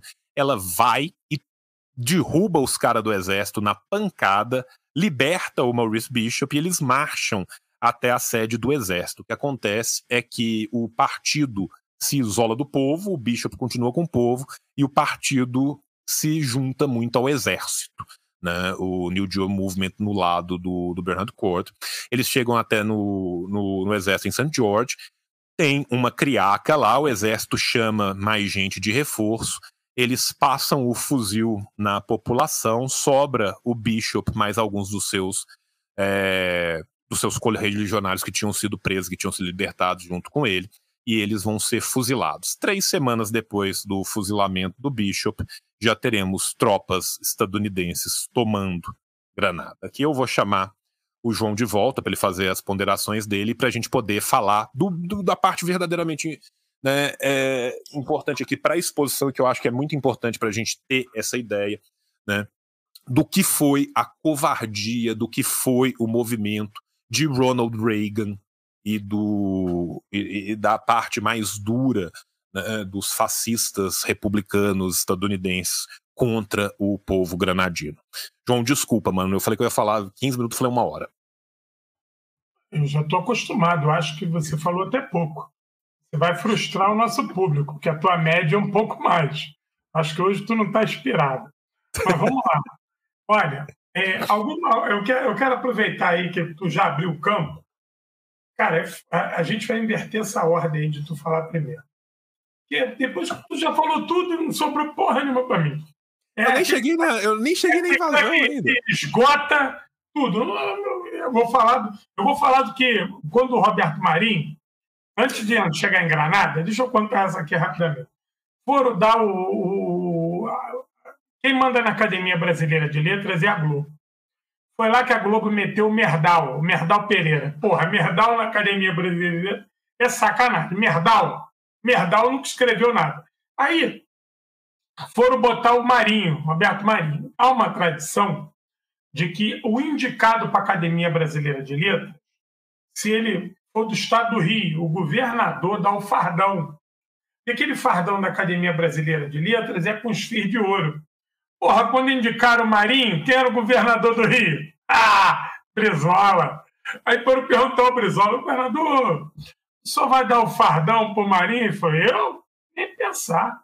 Ele tem mais dinheiro que a gente, ele que paga esse dinheiro aí. Aí ele foi para a academia. No dia que o Marinho ia ser empossado na Academia Brasileira de Letras, nós fomos para lá. Claro, tá mal. Aí levamos ovos e a gente cantava assim: agora, agora, agora aqui. Entrou para a academia escrevendo gibi e taca ovo no Marinho. Na hora que o Marinho saiu no carro, fuzilamos artilharia de ovo, sujou o Marinho, e vê a Polícia Federal, e vê o PM, batalhando de choque, a gente ouve, ouve, sujamos o marinho. Então, esse o que me restou para falar aqui, porque o João já esgotou tudo do, de Granada. Vou fazer só algumas é, é, pequenas ponderações. A América Latina ela, teve a burguesia crioula, que foi muito importante nos processos de independência é, no século XVIII, XIX, né? E, e no pulo para o século XX. Só que esse, essa região do Caribe, ela não teve uma atuação da burguesia crioula. Por quê? Primeiro que a Inglaterra transformou a, Holanda em numa fração menor, mas a Holanda também presente. Eles transformaram essa região no, entrepro, no entreposto de corsários, ou seja, eram os piratas com carta de curso. Então essa região ela se tornou desde cedo, desde cedo antagônica ao, ao Império Espanhol. Então quem tinha dinheiro nessa região não estava ligado à produção.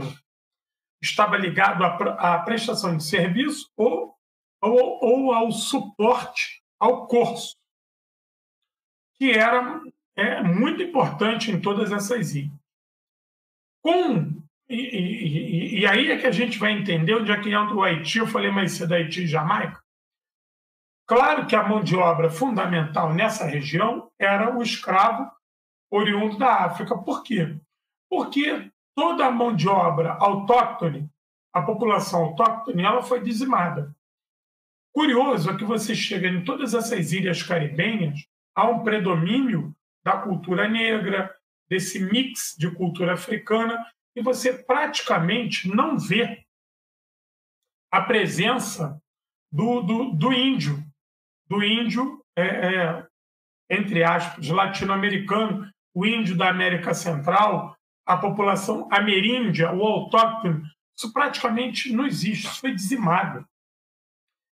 É, caso semelhante aconteceu aqui na Argentina. Você vai na Argentina, a Argentina exala uma cultura italiana. Ela praticamente apagou toda a sua cultura espanhola. Apagou. Toda a tradição espanhola da, da, da, da Argentina foi. Argentina e Uruguai foi rifada parece que foram colonizados por italianos. O sul do Brasil também.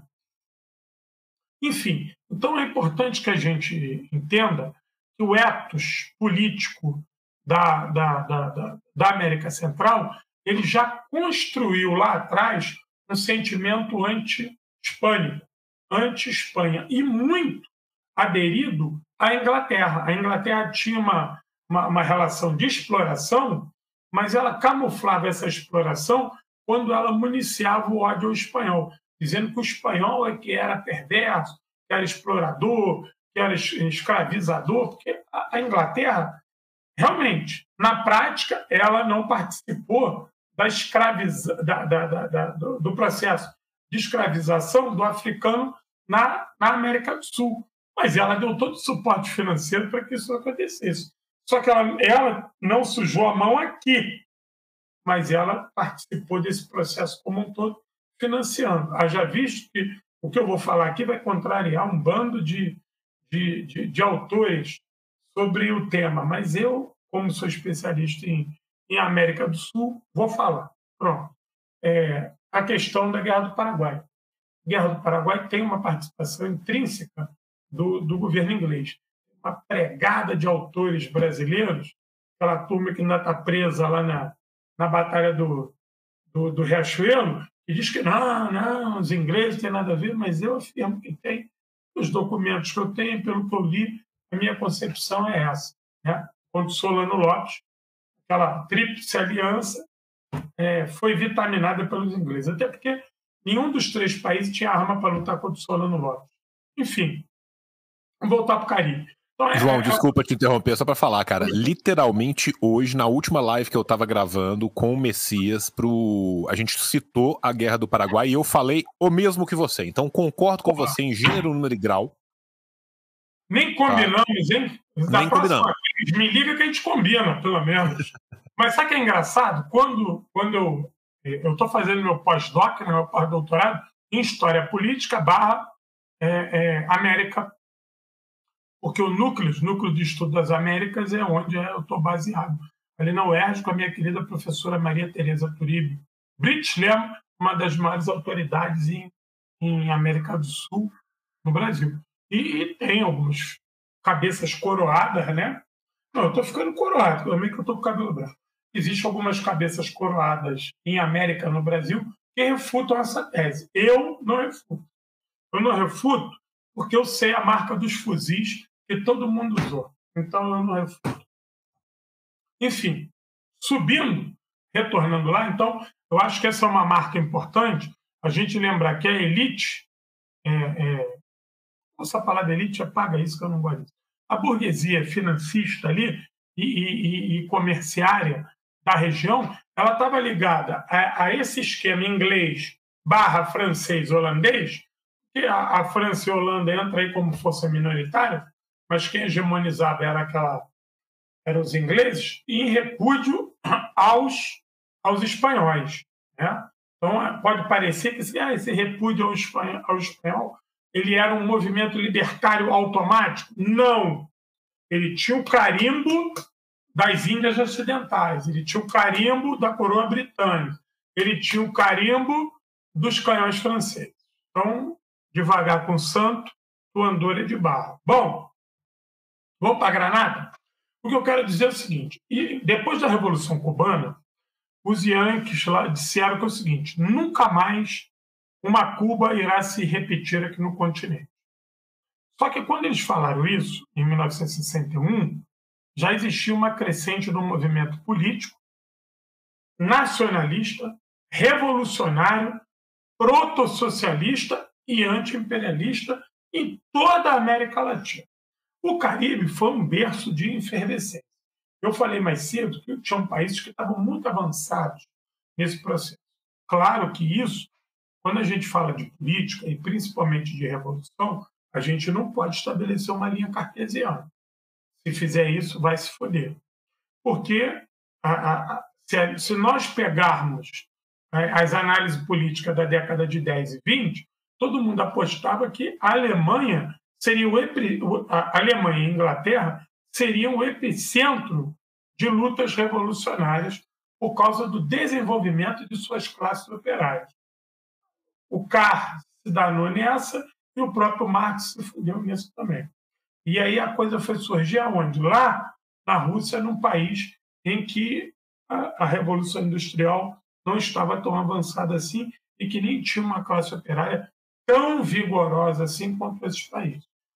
Então, a gente tem que entender o seguinte: quando se trata de humano, de coração, mente, pele, a pegada é outra.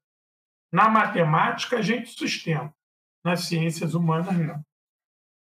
Então, a Jamaica já tinha um movimento de luta e de resistência, inclusive de luta armada. Porque a, a Jamaica estava na mesma pegada de Granada, de se libertar do jugo inglês.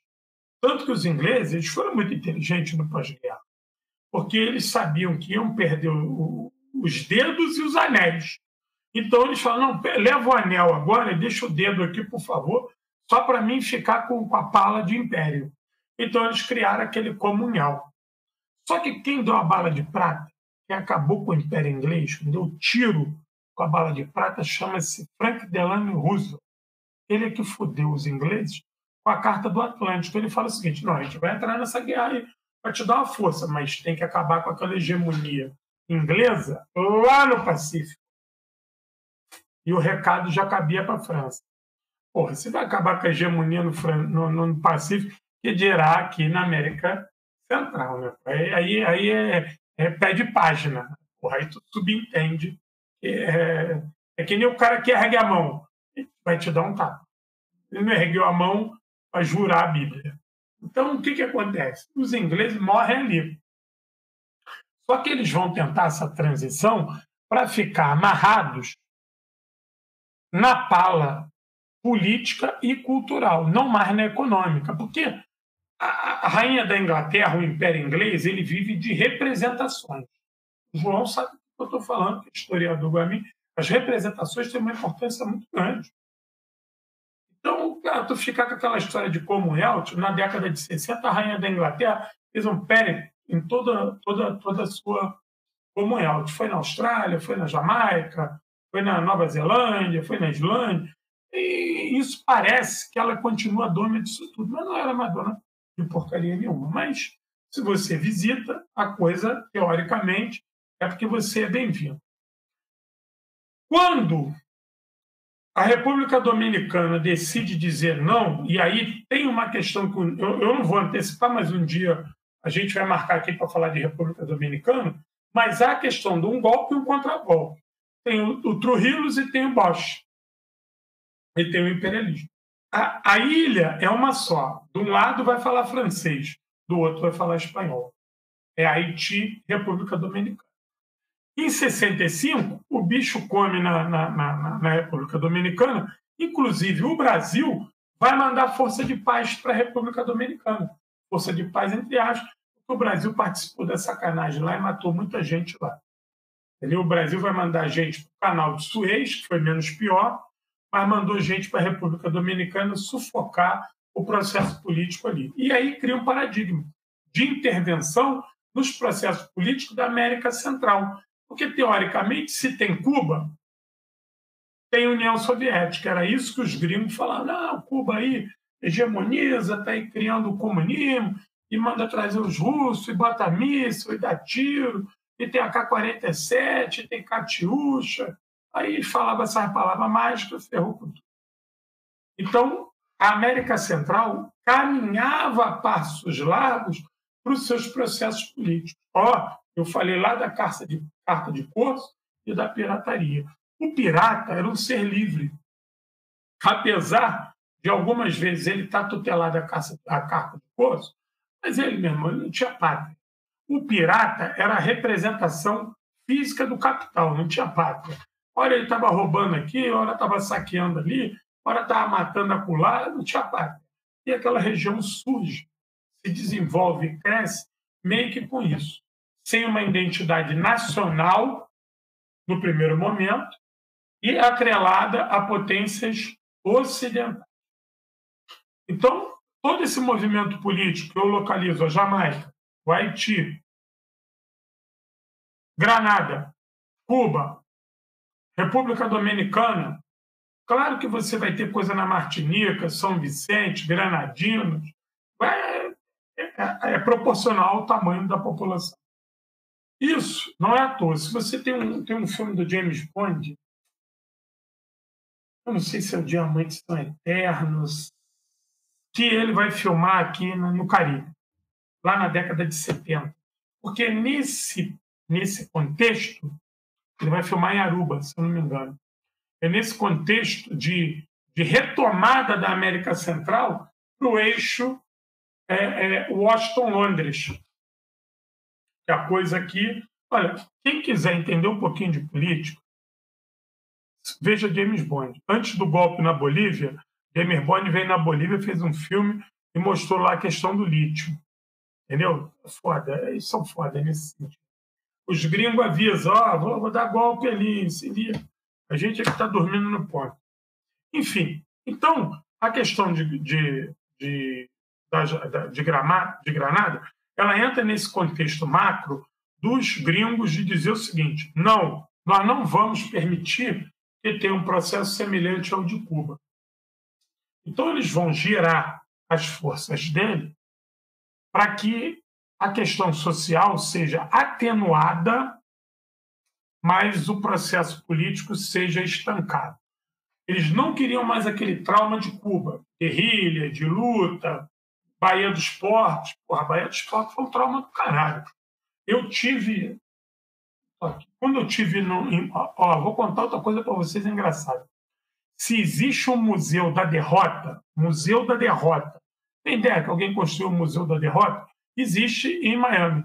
Porque quando eu tive em 2019 em Miami, eu botei lá no, no buscador, eu achei o museu lá da Brigada 237, 217, é da, da turma do Alfa 66, que foi lutar na Baía do Esporte, que perderam a guerra, foram esculhambados e esquecidos. Eles criaram um museu Aí eu falei para minha mulher, ó, vai pro shopping que eu vou lá no Museu da Derrota. Cheguei lá no Museu da Derrota, lá os caras com a bandeira dos Estados Unidos e da Brigada deles. Cheguei lá, tinha um coroinha, coroinha é, cubano-americano. Não sei se isso pode existir. É, é, o coroa deve ser o da emenda Platt, ser filho da emenda Platt, ou deve ter nascido em Guantánamo. Aí ele falou assim: não, aqui é o nosso museu, nosso museu tem obra. Aí eu falei: não, sou um pesquisador brasileiro, queria dar uma olhada nos arquivos aí. Ele me mostrou assim, um arquivo pra cacete. Mas o museu estava em obra que o Trump estava reformando o museu, inclusive doando peças que estavam numa base estadunidense de, de aviões, rádio, radares, armas, tudo que foi usado na invasão do Baía dos Portos e que depois veio como material excedente sobrou e que ficou guardado nessa base estava indo. Esse, esse Museu da Derrota ele era uma casa no subúrbio lá em Miami, uma casa grande, com um quintal bonito, uma casa parecia uma casa do subúrbio carioca aqui, que tinha aqueles, aqueles enfeites, né? aquela coisa meio mistura de português com espanhol. Aí eu fiquei dizendo para o cara que eu era água com açúcar, né? Não, eu sou um professor lá do Brasil, estudo isso. Aí ele começou a falar do sofrimento lá na Baía dos Porcos, ele desembarcou, mas viu que o couro estava comendo, ele pegou a lancha e voltou, ou seja, um cagão, um peidão, um frouxo, ainda deu tempo de pegar a lancha para fugir e deixou os amigos dele lá. Aí eu pá, fingi que não entendi. Aí ele falou: olha, depois que passar a obra, eu só venho aqui é, é pesquisar nos arquivos. Deve ser até uma pesquisa interessante, de entender como é que esse bando de gussano foi posto para correr. Aí o que, que acontece? Onde é que eu pego esse fio aí? O trauma na Baía dos Porcos foi muito grande, principalmente por Kennedy. O assassinato do Kennedy passa pela Baía dos Porcos. Isso aí um dia eu conto aqui. Passa pela Baía dos Porcos. Então, eles, eles não, não queriam isso de novo. Então, eles se, se armaram para não deixar a República Dominicana entrar nessa espiral revolucionária e se armaram para vetar que qualquer ilha do Caribe se, se contaminasse com o veneno cubano. Era assim que eles falavam. A gente não pode esquecer que o golpe e, e, e a invasão de Granada acontece em 1983, no auge dos processos revolucionários na Nicarágua e em El Salvador. Entendeu? E na Guatemala. Não podemos esquecer a Guatemala. O couro estava comendo nesses três países. Ou seja, porra, mais, mais granada não dá, tem que evitar isso. Então os americanos não vão estar de bobeira, vão chamar lá aquela organização dos estados do Caribe, aquele 71 lá de, de vendidos, vão organizar uma tropa de quase 8 mil homens, inclusive, olha só, a unidade Ranger que caçou Che Guevara na Bolívia, ela vai estar é, é, é, é em Granada. Lógico que não eram os mesmos homens que já tinham quase 20 anos depois, mas era a mesma unidade, essa, essa unidade de contra-insurgência. Eles vão chegar em Granada, mas eles não vão chegar em Granada para matar o Maurício Birro, porque o Maurício Birro já morreu. O Conrad mandou matar ele. O que, que acontece? É outra coisa que a gente tem que entender: a questão da unidade no movimento revolucionário. Isso é um fator determinante. Unidade. Preste atenção. Elogio, elogio, elogio se faz pelas costas. Crítica se faz pela frente. Isso é uma coisa que eu, esqueci, que eu não, não esqueci no movimento revolucionário desde que eu entrei nele. Crítica se faz pela frente. E elogio se faz pelas costas. E se tu faz elogio pela frente, frente todo mundo, fica parecendo que é caô. Entendeu? Se tu faz crítica pelas costas, é safadeza. Então inverte os pontos. O que, que o Conrad vai fazer? Conrad, ele era um cara, ele estava com o Birro e ele tinha uma história nesse processo lá atrás da independência dos ingleses e da tomada do poder. Mas ele é um cara que vai quebrar essa unidade. Ele vai quebrar essa unidade, no primeiro momento, me parece, por vaidade, e no segundo, já por cooptação. Entendeu? Isso é uma coisa que a gente tem que olhar bem. A Revolução Cubana nos dá uma aula. A gente for olhar lá em 17, tinha aquele canalhocrata, que eu nem falo o nome dele, aquele do Acrinho e da Barbicha. A picareta resolveu, resolveu a vida dele. Viva a Ramon Mercader! Fazer uma estátua do Mercader. Então, o que, que se sacrificou pela, pela história? Então, o que, que acontece? É, ele vai quebrar essa unidade. Mas ele não vai quebrar essa unidade. Ah, professor João passou pela, pela vaidade. Não, ele já estava motivado Então ele vai matar não só o Maurício Birro, mas ele vai mandar fuzilar o Maurício Birro e a esposa do Birro, que era ministra da Educação. Só que o Birro, o Birro ele, ele, ele transcende, ele se supera dialeticamente. Porque ele entende, depois que ele faz isso, ó, atenção. João Goulart, depois que vai na China e volta, já volta outro João Goulart. Não é mais aquele fazendeiro gaúcho caudilho, não. Ele já vem para assinar uma porrada de coisa para foder a burguesia. Tanto que ele criou a Operação Mosquito para abater o avião do presidente João Goulart quando ele entrasse em, em território brasileiro. E só não abateram o avião dele porque houve a ação vigilante de, de, de, de cabos e sargentos da aeronáutica que botaram a boca no trombone. Porque a aeronáutica, junto com o exército, criou a Operação Mosquito para abater o avião do presidente Goulart, ele retornando ao veículo. Presidente do país, numa aeronave oficial, ia ser abatido, porque ele estava vindo da China e não podia tomar, tomar, assumir o poder. A mesma coisa de Rum. Depois que ele dá essa volta no mundo, e o João falou, ele pousa lá em Cuba, os cubanos, que tem o maior serviço secreto do mundo, que é o G2, depois vocês leiam o livro Nossos Agentes em Havana. Leiam esse livro, Nossos Agentes em Havana. O livro é pica, escrito por uma francesa. Ele chega lá, o G2 fala para ele: estou armando a casa de caboclo para tudo. Se liga com essa história aí do, do, do Conrad, que o Conrad já está na gaveta. O Conrad não é, não, é, não é Havana, não. Ele já é Washington. A bandeira dele já virou, já trocou de camisa. Se liga, está mordido pela mosca azul. Então, o que, que acontece? O Birro, ele é fuzilado, ele é a esposa. Quem é que vai fazer o rescaldo disso? Deu esse merdelê todo, mata o Birro, revolta popular, Cuba está na área, União Soviética era um espectro. Nicarágua, couro comendo. El Salvador, couro comendo. Guatemala, couro comendo. Peru, couro comendo. Colômbia, couro comendo. Até na Argentina ainda tinha herpes ainda tinha os camaradas lá do, do, do, do Chile, lá do, do, da frente da. Não é Manuel Rodrigues, não, como é que é o nome lá do, da turma do Chile? Vou lembrar. Tinha a turma lá do Chile. Então, a América Latina tinha na Bolívia lá o Exército Revolucionário do Povo. Então, a América Latina estava lambendo. Então, olha só, manda essa turma lá para fazer o rescaldo. Eles botaram fogo em Granada e mandaram o rescaldo. Os Yankees chegam, Inclusive, vão bombardear um sanatório lá, uma sanatório que funcionava como psiquiatria, mataram um bando de.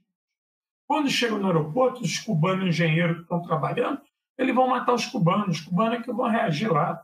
Os cubanos, se for provado, os cubanos não eram é, é, militares, eram engenheiros.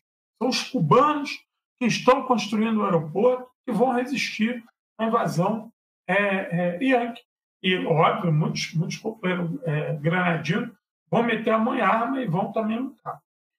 Claro que vai ser um vareio.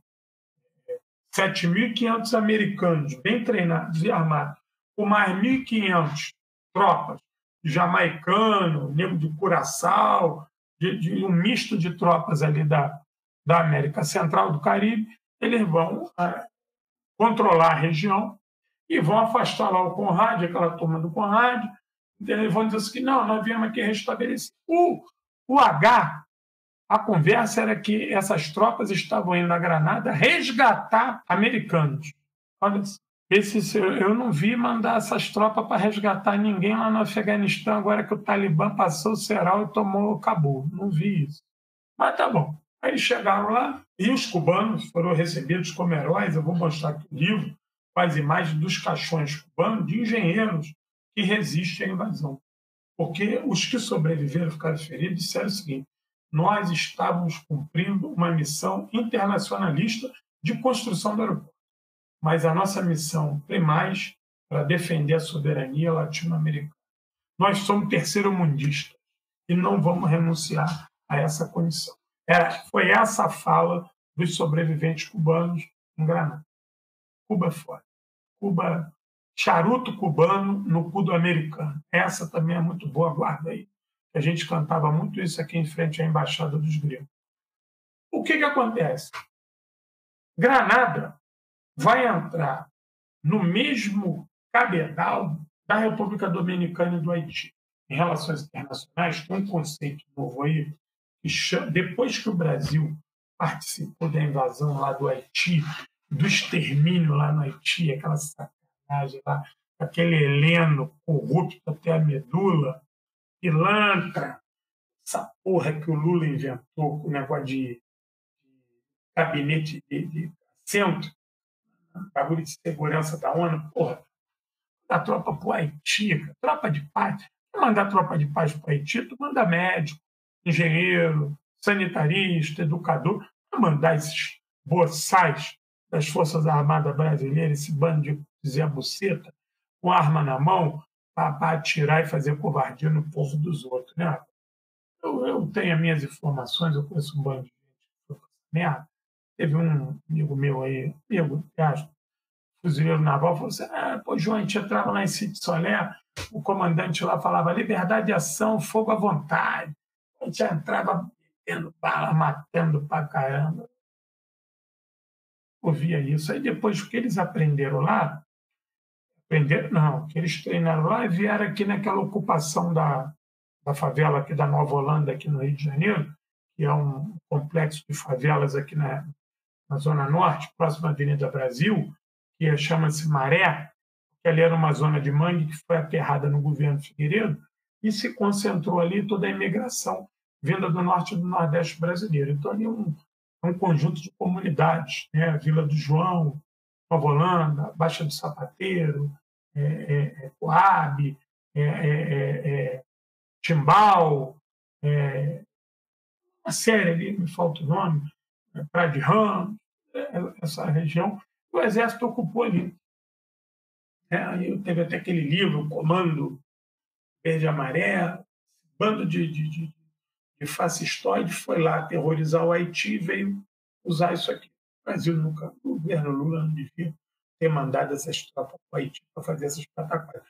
Na época ainda ganhava 50 mil soldados que quisessem para lá. Tinha um bando de otário aqui que já queria de graça, mas ele ganhou 50 mil. Se mandasse médico para lá, médico, engenheiro, professor, sanitarista, tinha, tinha feito melhor. Então, qual é o conceito do Haiti? A gente chama em relações internacionais o, o, o conceito Haiti, o padrão Haiti, que é o quê? Sem perspectiva a curto e médio prazo de uma mudança política.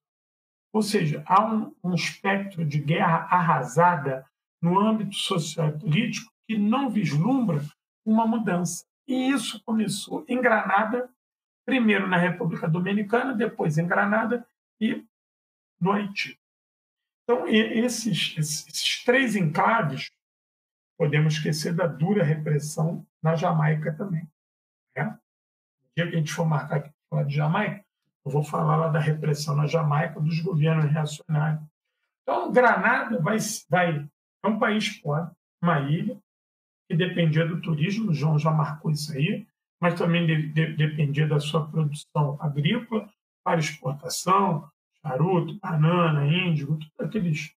Mas o, o, o, o, turismo era um carro forte, era um, um carro-chefe, por causa daquele mar caribenho. Quem teve lá sabe, é muito bonito. Eu já tive na Venezuela, tive em Cuba. Eu não gosto de praia porque eu sou gordo e branco. O cara que é gordo e branco, ele gosta de sofá e ar-condicionado. Então, quem é magrinho e com pele mais morena, vai para a praia. Quem é gordo e branco, vai para o sofá com ar-condicionado. Entendeu a diferença? É, urso polar no habitat do gelo. E quem é mais assim, jaguatirica, tá, vai para a selva atlântica. Eu, eu sou urso polar, gordo, mole e gelo. Preciso ficar no gelo deitado para não ficar aquele calor, suando. Então, o que, que acontece? É muito bonito aquilo lá. Aquilo lá, para quem gosta de praia, é uma beleza, aquele mar lindo. Isso é show de bola. Isso tudo é destruído. Depois da morte do Beô, isso é destruído e mais. Todo aquele complexo é, é, é, hoteleiro de turismo ele vai ser sequestrado pelas empresas privadas. E toda aquela região vai ser usada como antítese a Cuba que Cuba percebe, logo cedo, que ela precisava usar o turismo para se contrapor a, a, ao, ao, bloqueio. Então, toda aquela região vai receber um investimento do capital privado, vai falar assim, não, não vai a Cuba não, vem para Granada, vem para São Domingos, vem para o México, vem para Aruba, vem para Curaçao, para Martinica, vem para essas outras ilhas, mas não vai a Cuba não, Cuba não. Aquela história do arame farpado. Se, se, se em Granada já dizia que tinha arame farpado na praia, em Cuba vai dizer que tinha mina terrestre. Né? Mina terrestre e, e drone para caçar. Pisou na praia, é um drone, dá um tiro e tudo. Mínimo deviam dizer isso.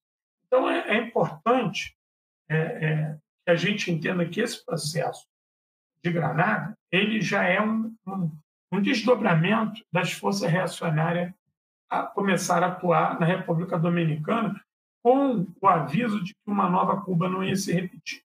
Eu acho que a gente não pode falar em doutrina Reagan, que ele não trouxe nada de novo. Mas a questão do belicismo, da expansão das forças repressoras extra-fronteiras que ele vai armar, o DEA, FBI, CIA, NSA, toda essa turma lá, ATF, que o, que o Reagan vai armar o suposto combate às drogas, essa turma ela vai, ela vai se repotencializar e ela vai estar agindo para e passo nos processos de repressão na América Latina. Tanto que, sim, até a década de meados da década de 60, a CIA tinha um papel assim muito interno. Pega o filme do James Bond, e tu vai ver que o agente da CIA lá, que é representado até pelo negro, ele é o cara que fica dando dicas pro James Bond. Tipo, ele não mete a mão em nada.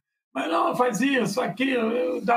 Ele aparece pontualmente e dá uma dica pro James Bond. Só que, meados da década de 60 em diante, você vai ver que esse agente da CIA, mesmo no filme, ele já dá tiro, participa. Por quê? Porque a CIA ela vai se desdobrar para fora da fronteira estadunidense com maior ênfase. Não só a CIA, como essa, esse, esse pool de agências de segurança e repressora é, é, é, é, estadunidense.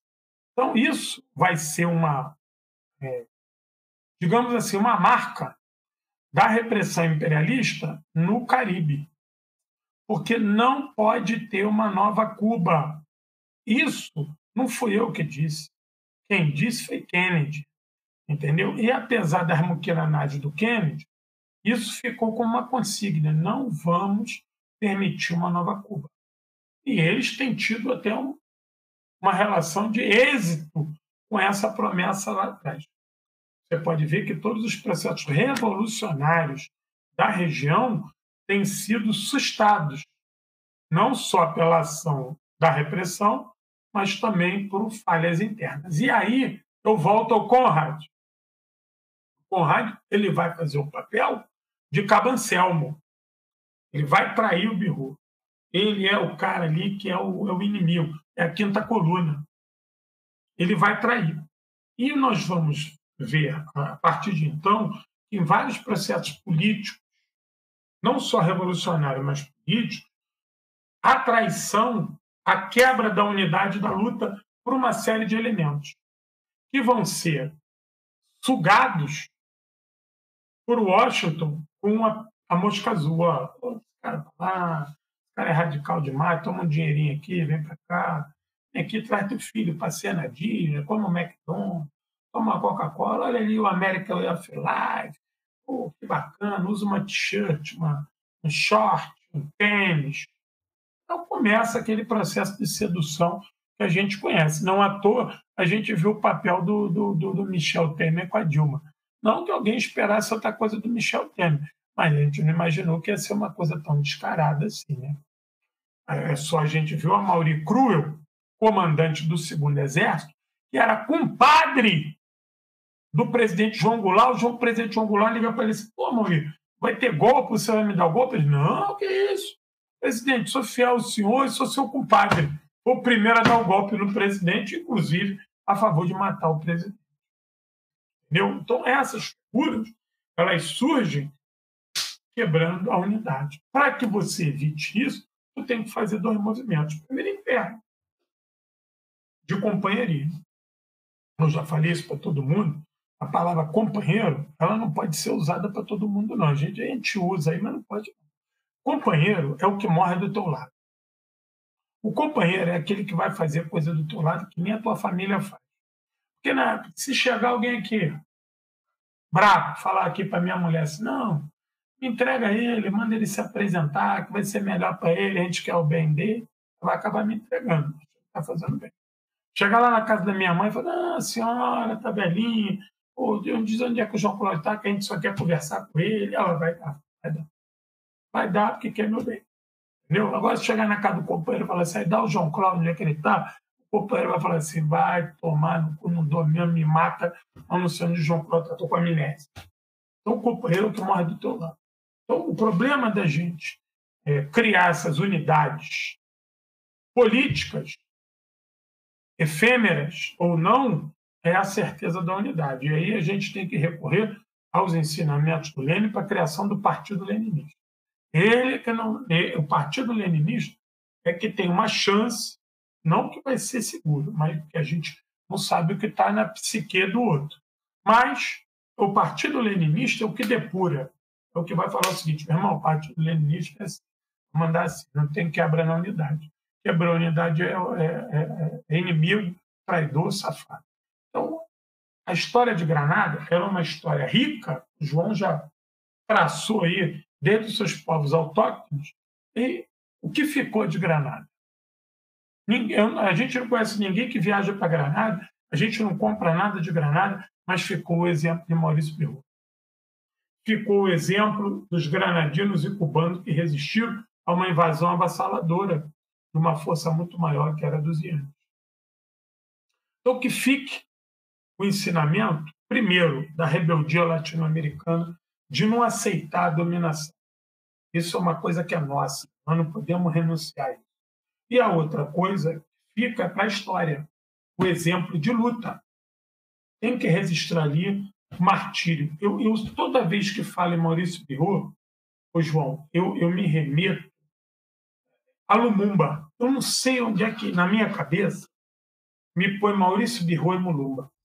Porque eu acho que os dois foram martirizados por uma traição tão covarde. E os dois tiveram como antessala a participação. E o Sankara. Sankara. E o Sankara. O Sankara também, porra. O Blaze entregou ele pro serviço. Inclusive dizem que foi o, que é o próprio Blaze Pascal que dá o tiro. É, os três. Esses, esses três nomes, é, é, a gente tem que. A gente, não, nós não temos o capricho de, de esquecer esses nomes. Nós não podemos permitir que as gerações mais novas esqueçam esses nomes. É, nem que seja para lembrar como exemplo do que não se deve fazer. Mas nós não podemos permitir. A memória, nós temos que ser guardião dessa memória, porque esses homens, não que outros também não tenham sido traídos e martirizados, mas não é isso. O que eu quero dizer é que ficou assim, muito registrado na nossa memória política, social e histórica, como é que esses homens se entregaram ao, de corpo e alma a ponto de confiar tanto naquelas pessoas que estavam do seu lado que não acreditaram que podia vir esse, esse fogo amigo, né? Essa, essa, essa traição vil do Yankee. Deixa eu só contar uma rápida.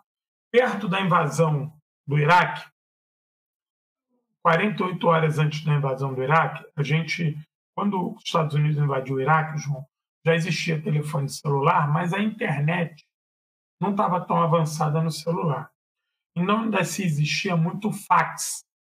A geração mais nova, de repente, nunca tenha visto fax. Mas eu me orgulho que eu tive a profissão de operador de facsímile e fui operador de telex.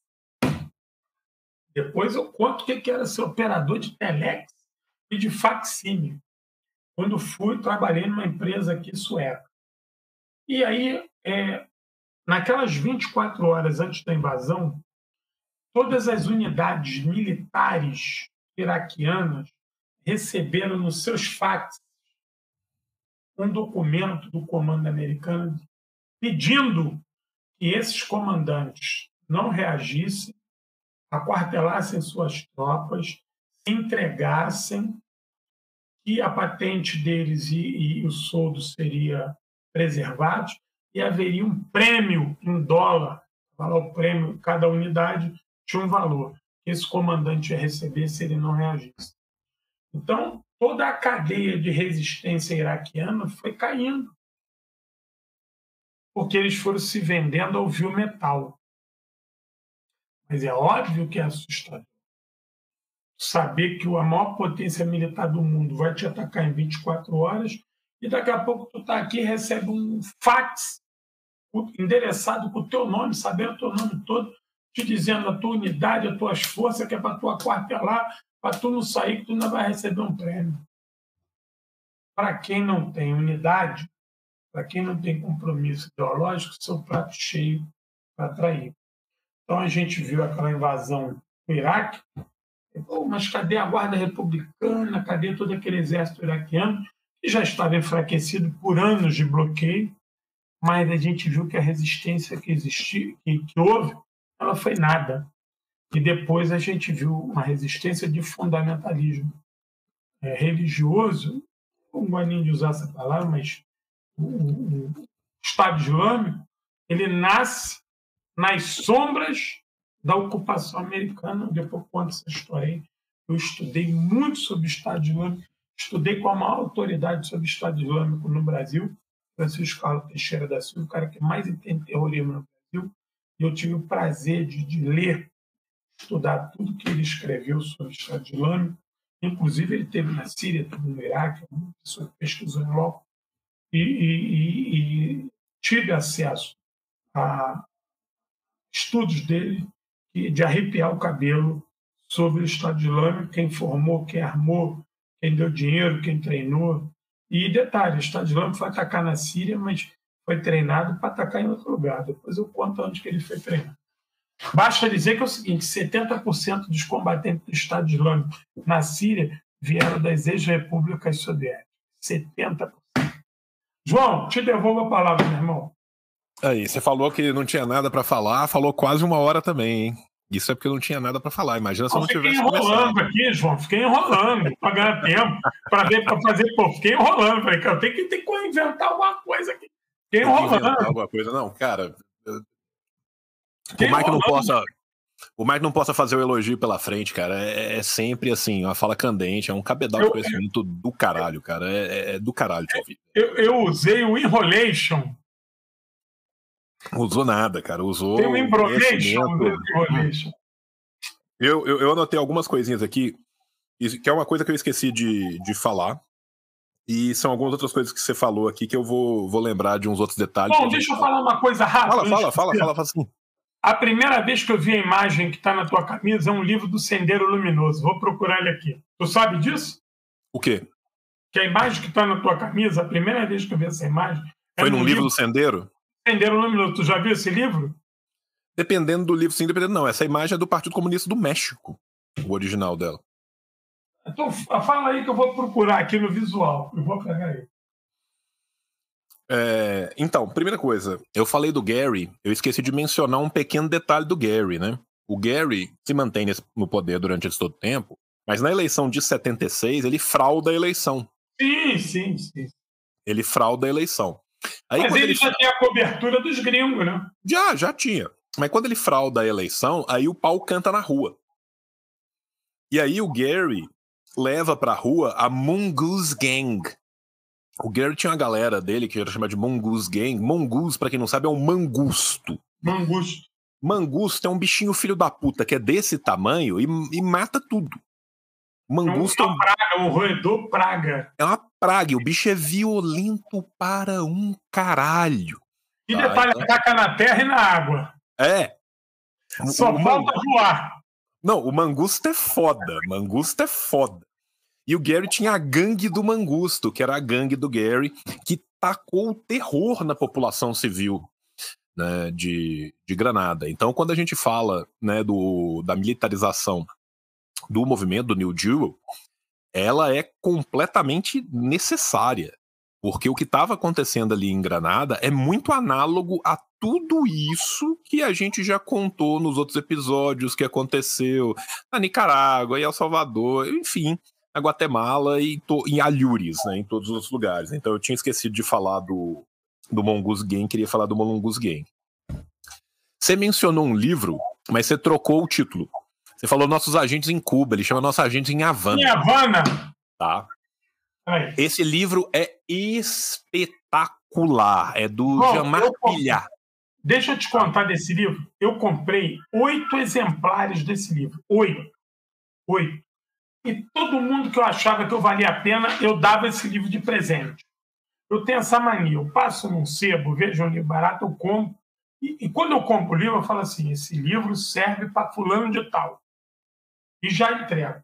Eu fiquei quase que sem ele.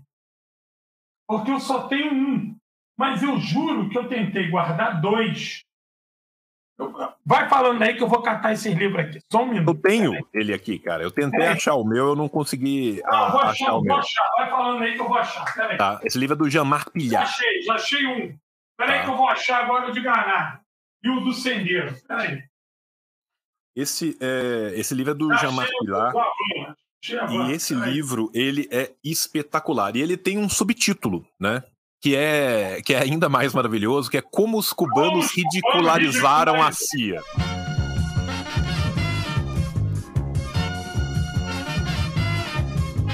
Passando pro, pro próximo tópico que eu queria falar, que aqui é, é coisa rápida para a gente voltar e eu e o João bater mais uma bola aqui. A escola dos americanos, que foi a, uma das milhares de desculpas do, do Reagan para invadir, é, o, o, Reagan sempre odiou, a administração Reagan sempre odiou o Bishop e os Estados Unidos, desde o momento que o Bishop entra, já fizeram de tudo o possível e imaginável para levar o Bishop ao cadafalso.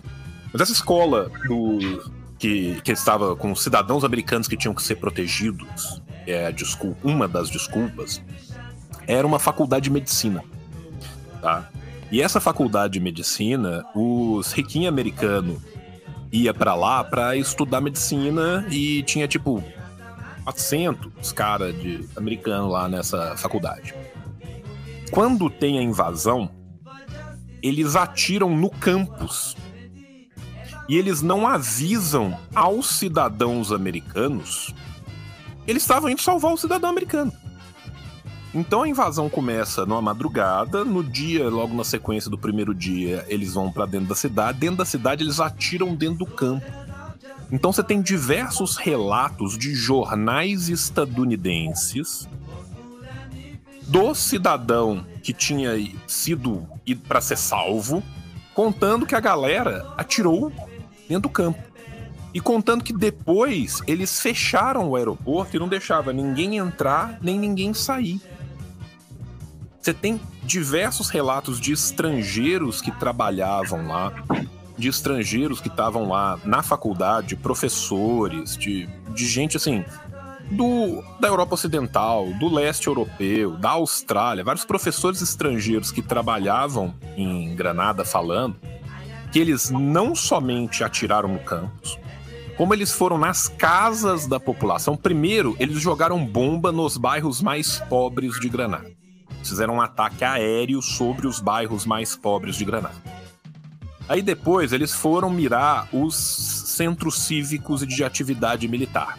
Aí o que, que eles fizeram? Destruíram o Hospital Central de Psiquiatria de Granada e mataram quarenta e tantas pessoas e não sei mais quantas crianças que estavam lá junto também. Deu, deu uma de Brasil atacando a maternidade no Paraguai. Né? Destruiu o hospital, matou as crianças, matou o, o pessoal que estava em tratamento no hospital, atirou na universidade, atirou contra toda a população civil pobre, tá? Porque primeiro eles foram no bairro dos pobres. Depois que eles foram no bairro dos pobres, eles não ficaram satisfeitos. Então, todos que eram professores, estrangeiros que estavam lá trabalhando, eles foram na casa desses caras, tiraram ele de dentro, roubaram tudo, destruíram as casas e semanas depois viraram e falaram assim: pode ir lá pegar o que restou no chão, você trazer de volta. Você tem esses depoimentos. no Süddeutsche Zeitung, você tem esse depoimento na Der Spiegel, você tem esse no Corriere della Sierra, você tem isso em vários jornais europeus, no, no London Herald, você tem isso no New York Times, você tem isso no Chicago Tribune, tá? Então, assim, é, o que tem de documentação a posteriori do, do, do, do, genocídio que foi impetrado ali contra a população granadina como um todo, da forma mais desbragada e louca, é um negócio de cair o da bunda. E aí um outro, aí eles começaram a achar várias desculpas. Começaram a elencar desculpas. E a primeira desculpa grande foi essa: temos que salvaguardar os nossos cidadãos americanos que estão lá na faculdade de medicina. O cidadão americano depois fala: não salvaguardou ninguém, não avisaram a gente, ninguém nunca pediu ajuda, tava tudo bem e tudo ótimo, aqui era do caralho. E agora a gente tá preso aqui, não consegue sair, não consegue voltar, destruir as coisas, atacar a universidade. Aí, porra, essa desculpa tá ruim, aí vamos arrumar outra desculpa. Na verdade, o ex-governo. Olha só, o ex-governador geral britânico de Granada, antes da independência, tinha pedido ajuda. Aí o ex-governador britânico dá uma entrevista e falou assim: não, não, não pedi ajuda, não. Depois os caras me deram um documento para assinar, eu assinei. Aí eles falaram assim: não.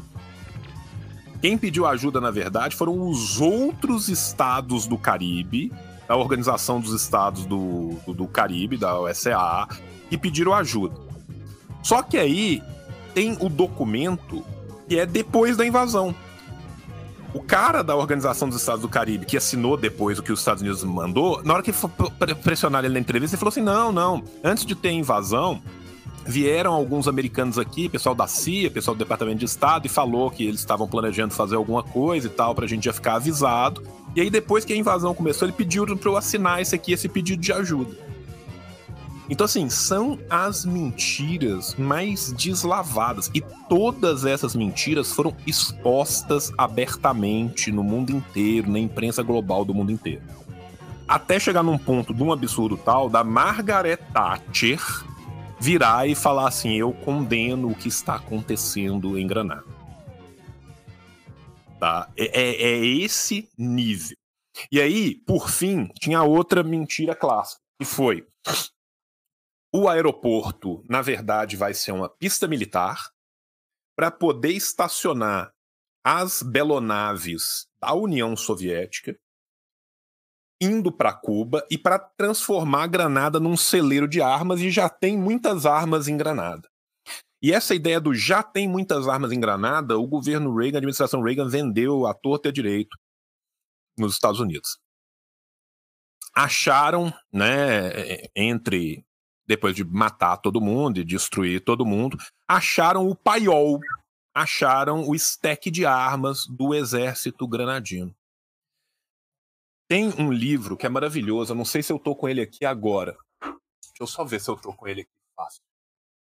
É, chama Granada, Terrorismo USA en Acción.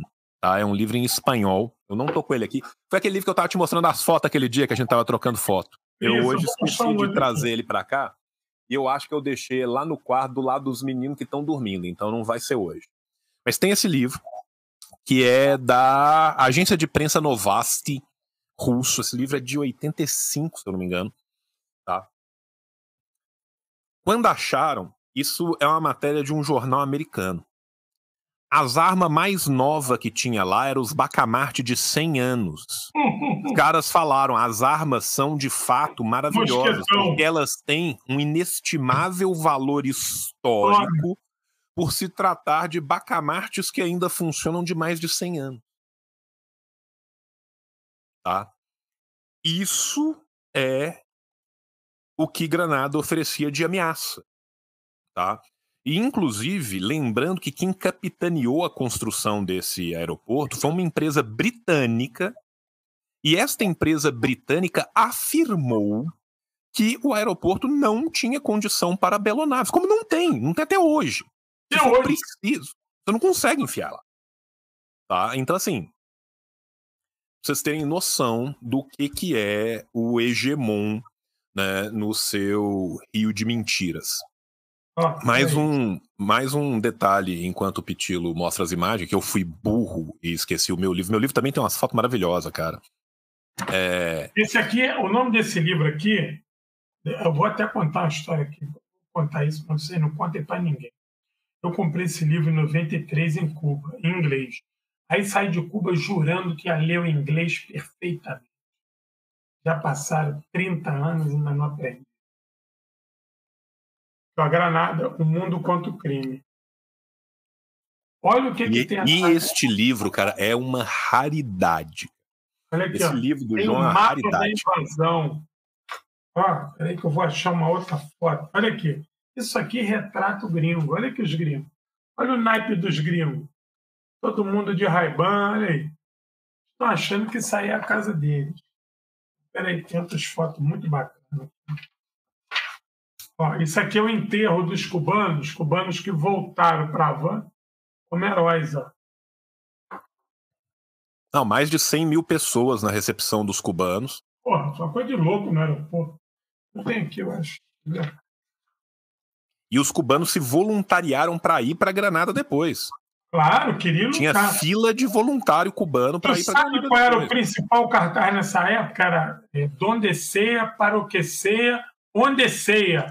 Comandante Ref Ordene. É. Porra, essa é foda. Ó, eu lembro, João, eu tenho uma imagem, depois tu vê na internet. Quando o Fidel vai, vai visitar a Venezuela, logo após a Revolução, tem um cara com cartaz assim. Bota isso. Fuzilamento no, esquartejamento sim. Sim. Eita, no aeroporto. Olha aqui, o livro que tu falou tá aqui. Olha que coisa louca. Ele é maravilhoso, esse, cara. Esse livro é Esse é, puta que pariu, esse é o livro. Cara, quem puder, compra isso na estante virtual, é baratinho. Não, é baratinho, cara. Tem baratinho. 15 contos, você compra Ó, esse livro. O desenho que tá na tua camisa, preste atenção, vou te mostrar aqui. Olha para tua camisa que tu vai ver aqui. São dois livros do Sendeiro Luminoso. São dois livros. Esse desenho exatamente está no segundo livro. Mas olha aqui o desenho do primeiro, que é exatamente o que tem aí. Ó. Pode ver que o risco e rabisco é o mesmo. é mesmo. São dois livros. Esse, tu não conhece esse livro aqui, não? É, ó, um dos primeiros passos. Aqui, um dos primeiros, cara. Um dos primeiros, tá? Uhum. Isso é do caralho. São Esse dois é livros. Pô, isso aqui, isso aqui. Isso aqui são os papiros do Mar Morto, né, cara? são os papiros do Mar Morto. E, e, e voltando para Granada, o que é interessante é que é o seguinte: os gringos vão fazer em Granada. Se eu não me engano, a ND acabou de reeditar esse livro e publicou de novo, viu? É mesmo? É. Eu acho que a ND republicou esse livro agora, há pouco tempo. É mesmo? É. Eles estão com essa autoridade toda? É uma pergunta, né? Mas eu estava te falando a última coisa. Eu queria que... voltar para Granada é o seguinte. Não, fala, fala. Eles repetiram a dose na invasão do Panamá. Uhum. Onde 5 quilos de açúcar virou 5 quilos de cocaína. Tem um filme muito bom que eu recomendo, que é, é do Noriega, que é o. Esse, esse filme do Noriega é muito bom. Eu aconselho muito, João, se tu não assistiu, assista, porque ele é do realismo filme. Ó, Noriega, o favorito de Deus? Esse aí. Favorito de Deus, exatamente. Assista esse filme. O Noriega está preso até hoje, né? Ele já estava com liberdade aí, mas parece que cancelaram. Não sei se está vivo, se morreu, estava já fudido. Mas o Noriega, apesar de ser um canalha, um, um transfer, mas dizer que ele era o comandante da cocaína é demais, né? Porra, não prendeu o D, não prendeu o Reagan, é sacanagem. Prendeu o Noriega, mas não prendeu o Reagan, é sacanagem. Então, isso são, são parte, João, é, importante da história da América Latina, que eu me assusto, eu não sei se estou ficando ultrapassado. Tem hora que eu me pergunto se essas pautas interessam para alguma coisa. Porque é inadmissível que a gente hoje não tenha ninguém falando que é o seguinte: olha, a guerra às drogas é uma grande mentira. Isso é uma armação do imperialismo. Isso começou com o Irã Contras, Quando a gente fala de guerra às drogas, a gente está falando de guerra aos pobres. Isso é pretexto para invadir país. Isso é pretexto para manipular corações e mentes das polícias. Transformar as polícias em guardas nacionais. Pô, a gente tem que alguém alertar isso. Sabe? Porque a gente está em vias, eu espero que sim, de derrotar o Bolsonaro. E aí a gente vai ter um, um governo que, teoricamente, nasce é, do campo popular, apesar de estar impregnado pelas forças do capital. Mas sabe que uma coisa que me chama a atenção também é, é a ausência dessas governanças do PT de pessoas que falam, olha, história não é essa não, não é por aí não, é por aqui, ó. É pela esquerda, não entra aí na direita, não. Você vai se foder. Por que eu estou te falando isso? Porque eu, eu já tive em, em, em, alguns lugares com algumas figuras coroadas do PT e, e me assusta a fala deles. Porque eles estão falando de forma sincera o que eles sabem e não sabem porra nenhuma. E o amor à institucionalidade é uma é coisa isso, de louco, né? Pelo amor de Deus esse amor à institucionalidade, eles vão pegar com o Renan Calheiros. Eles não vão pegar esse amor à institucionalidade com a Marina, não. Com... Eles vão no Renan Calheiros, vão no Eunício. Vão lá no Eunício, vão no, no, no, no aquele, aquele corno do Senado. Eles vão, eles vão, eles vão no, na, na banda mais à direita possível para falar de Mas sabe que, além da, do peleguismo deles, também existe a ausência desse conhecimento no etos político nacional. Entendeu? É, pouco antes do, do meu querido companheiro, amigo e professor Teotônio dos Santos, eu tive, João, um dos maiores intelectuais que eu conheci na minha vida foi Teotônio dos Santos. Eu tive o prazer de ser militante do PDT jovem conheci ali Darcy Ribeiro, Teotônio dos Santos, Vânia Bambino. Eu vi, eu vi Rui Mauro Marini. Eu vi Rui Mauro Marini. Eu vi Rui Mauro Marini dar uma palestra no PDT. Ele estava brigado, foi com o PT depois, mas eu vi Rui Mauro Marini dar uma palestra no, no PT, no PDT. Depois de três horas de palestra, ficar assim, boquiaberto. Numa época que não tinha internet. Entendeu? Então a gente era muito jovem, a gente vidrava com aquelas informações. Então, é, nós, nós, por isso que eu já te falei isso aqui, mais uma vez eu vou dizer, eu vou morrer dizendo, tu cumpre um puta de um papel aqui. Tu é um cara porra, um milhão. Porque você, na tua dinâmica da comunicação e, e você fala para muita gente jovem, isso é uma coisa importante, é, você traz aqui a baile assuntos que essa esquerda institucional que está aí já decidiu que isso está superado, isso tem que ser esquecido, isso está morto, isso não interessa, não interessa para eles, que estão imersos no reformismo, que andam ali na, na, na linha tênue da traição. Nós não temos plano de trair ninguém. A gente está muito mais para ser traído do que ser traidor. Porque se a gente quisesse trair, a gente estava rico. Eu falo isso para um monte de gente amiga. Olha, se eu quisesse ser picareta, 71, eu estava rico. Porque eu, eu, eu já fui sediado, cantado e intimado a participar de, de, de uma série de governos de filha da puta e nunca participei de nenhum, eu nunca tive cargo público em nenhum partido. Quando o Garotinho rompeu com o PDT aqui no Rio de Janeiro, em, em 98, é, veio para mim o grupo que eu participava e falou assim: olha, vocês escolhem aonde vocês querem trabalhar e quanto vocês querem ganhar. Olha, João, estava ganhando salário mínimo. Uma situação dificílima, orando. Eu, minha mãe, minha irmã, minha avó, a gente tinha uma cachorra e três gatos. Pagava aluguel. Pô, rapaz. Por várias vezes aquele, eu ouvi aquele som na reunião do garotinho falando no meu ouvido. Aquilo ficou no meu ouvido por vários tempos.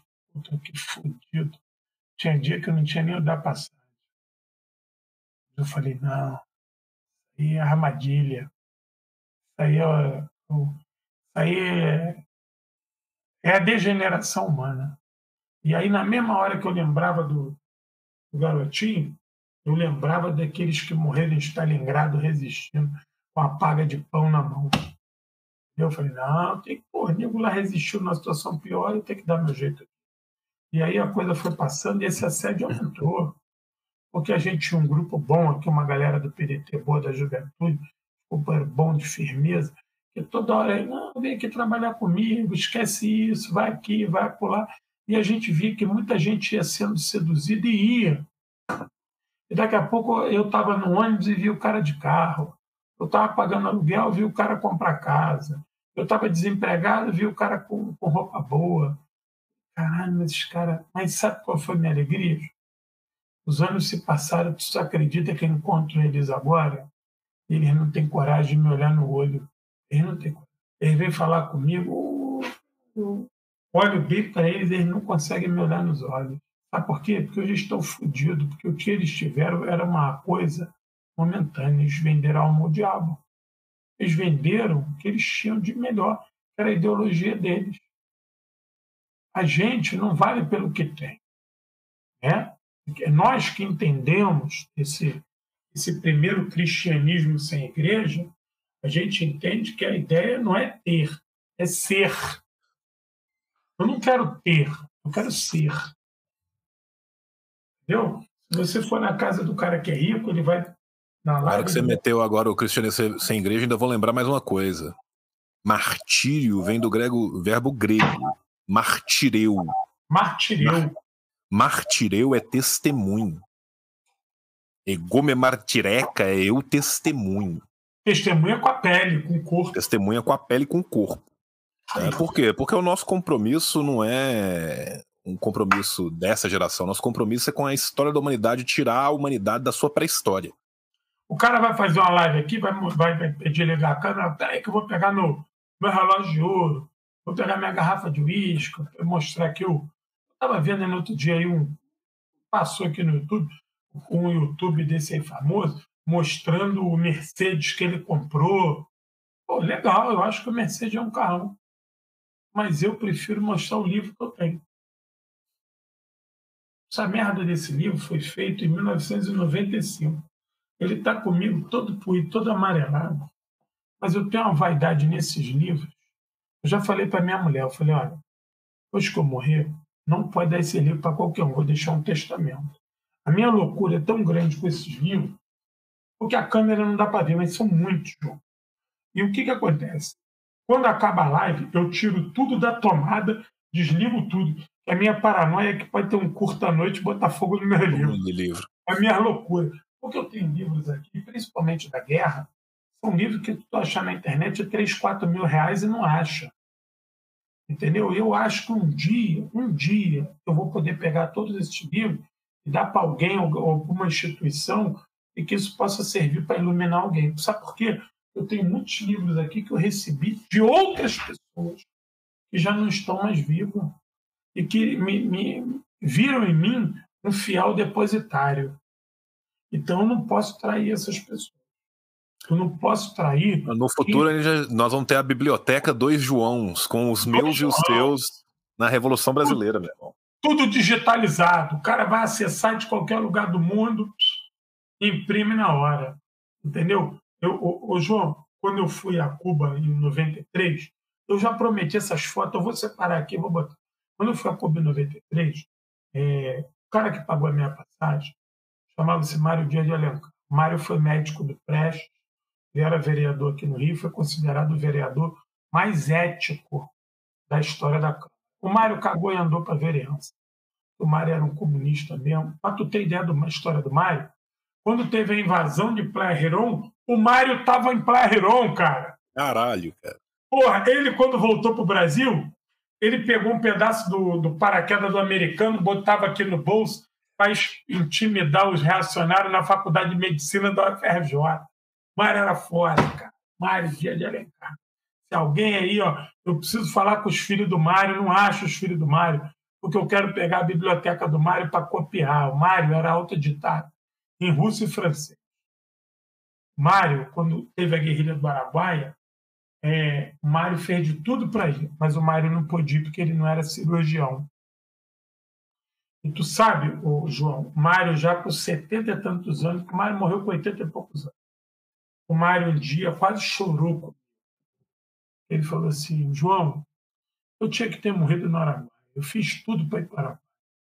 Mas eles não me aceitaram porque eu não era cirurgião. Eu era médico, mas não era cirurgião.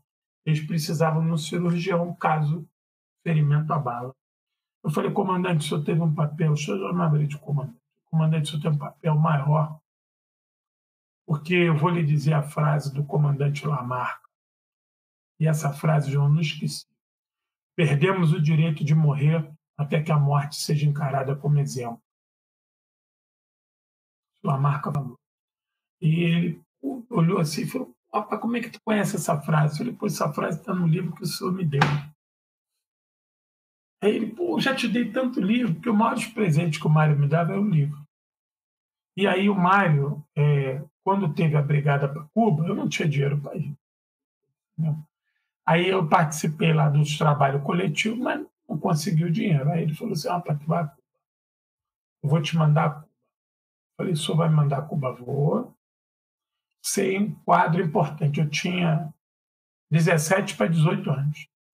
Eu falei, então, vamos embora. Aí ele tive a ajuda de um outro companheirão, estiver ouvindo a gente aí, hoje é juiz aqui de direito, Rosidélio Lopes da Fonte, o companheirão que eu devo muito a ele, Rosidélio, chamo carinhosamente de Délio, os filhos dele já estão tudo grande aí, tomara que esteja vendo a gente. O Délio é egresso do movimento estudantil, foi fundador do PDT, primeiro foi formado em História na UERJ, depois foi estudar Direito, hoje é juiz aqui na 32ª Vara Civil, se eu não me engano. E aí eu fui a Cuba. Chegando em Cuba, eu queria comprar aqueles livros todos, mas não tinha dinheiro. Não tinha. Eu, eu, eu levei uma foto, João, eu levei uma câmera, aquelas câmeras que tu tirava 12 fotos e jogava fora, lembra? Descartável. Eu só tinha aquilo, cara. Então eu tirei 12 fotos em Cuba, só que é, só 10 ficaram boas, duas queimaram. Então, Nossa, isso era terrível, cara. Terrível, cara. Não, quando, e quando você revelava e tava o seu dedo na porra dedo, da foto pra pôr da porra toda. Eu vou achar isso aqui. Pera aí que eu vou achar. Ah, velho. Eu tenho que achar essa porra. Pera aí. Em algum lugar. Eu só tenho 10 fotos, João. Eu vou achar aqui. Aí. Eu só tenho 10 fotos. Tu vai ver meu dedo? Tu sabe que é tudo. Pera aí que eu vou achar essa porra aqui. Bicho, eu punho o dedo em tudo, cara. Tudo eu também. Mão gorda, gigante. Tu botava o dedo, porque tu tinha que rodar aquele negócio do flash. Aquela porra sabotava a gente, cara. Não está na foto lá em cima. Peraí, vou ver se está aqui. Aí o que que eu mando por e-mail e abro aqui. Aí o que que acontece? Pô, cara, eu queria comprar aqueles livros, eu queria ver aquilo tudo, não tinha dinheiro, não. Não tinha dinheiro. Mas o que que acontece? é, a experiência em Cuba, Ju, ela, ela, ela me, me abriu uma porta. E aí, por que, que eu dei essa volta toda para falar da questão do exemplo? Eu vi os cubanos no período especial, cara, passando a moto, passando uma dificuldade do cara. Que mesmo eu, aqui no, no Brasil, fudido, uma família de pobre, sem pai, a minha mãe ganhando salário mínimo, a gente ainda estava melhor que os cubanos. A gente ainda conseguia comer melhor naquele período, né? Depois não. E eu falei, caralho, cara, eu não posso errar, eu não posso vacilar, eu não posso trair. Eu não posso trair, eu pago um preço. Pago. Eu estou com 48 anos e praticamente eu sou o cara que estou Léo. Quando eu não consegui fazer um concurso público, eu dou aula, mas não consegui me estabilizar, não tem porra nenhuma. Eu não tenho porra nenhuma. Não tem nada. Não tem nada. Eu tô que nem o Racionais fala. Eu tenho a, Bíblia Velha e a pistola automática. Nem a pistola automática eu tenho mais, eu tive que vender. Nem a tiradeira tenho mais. E eu, dou tiro de airsoft. Entendeu? Então, isso aí é o preço que eu paguei, mas valeu a pena. Eu odiaria estar aqui falando com você sendo outra pessoa. Eu nem estaria aqui. Você não estaria nem me ouvindo.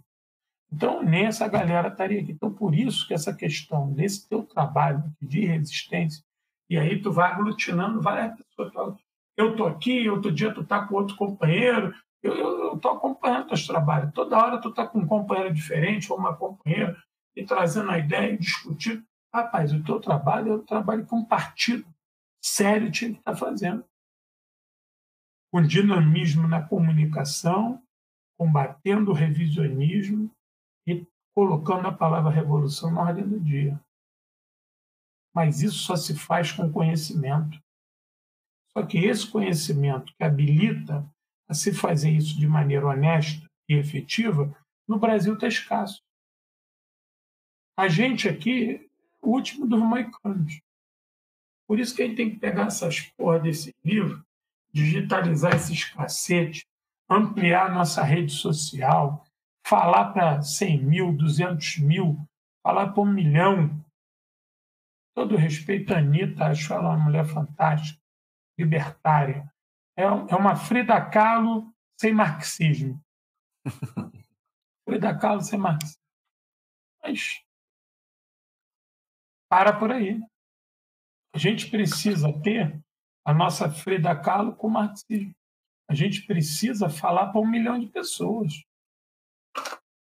Entendeu? A gente, né, a gente, nós temos um compromisso revolucionário falar para um milhão de pessoas.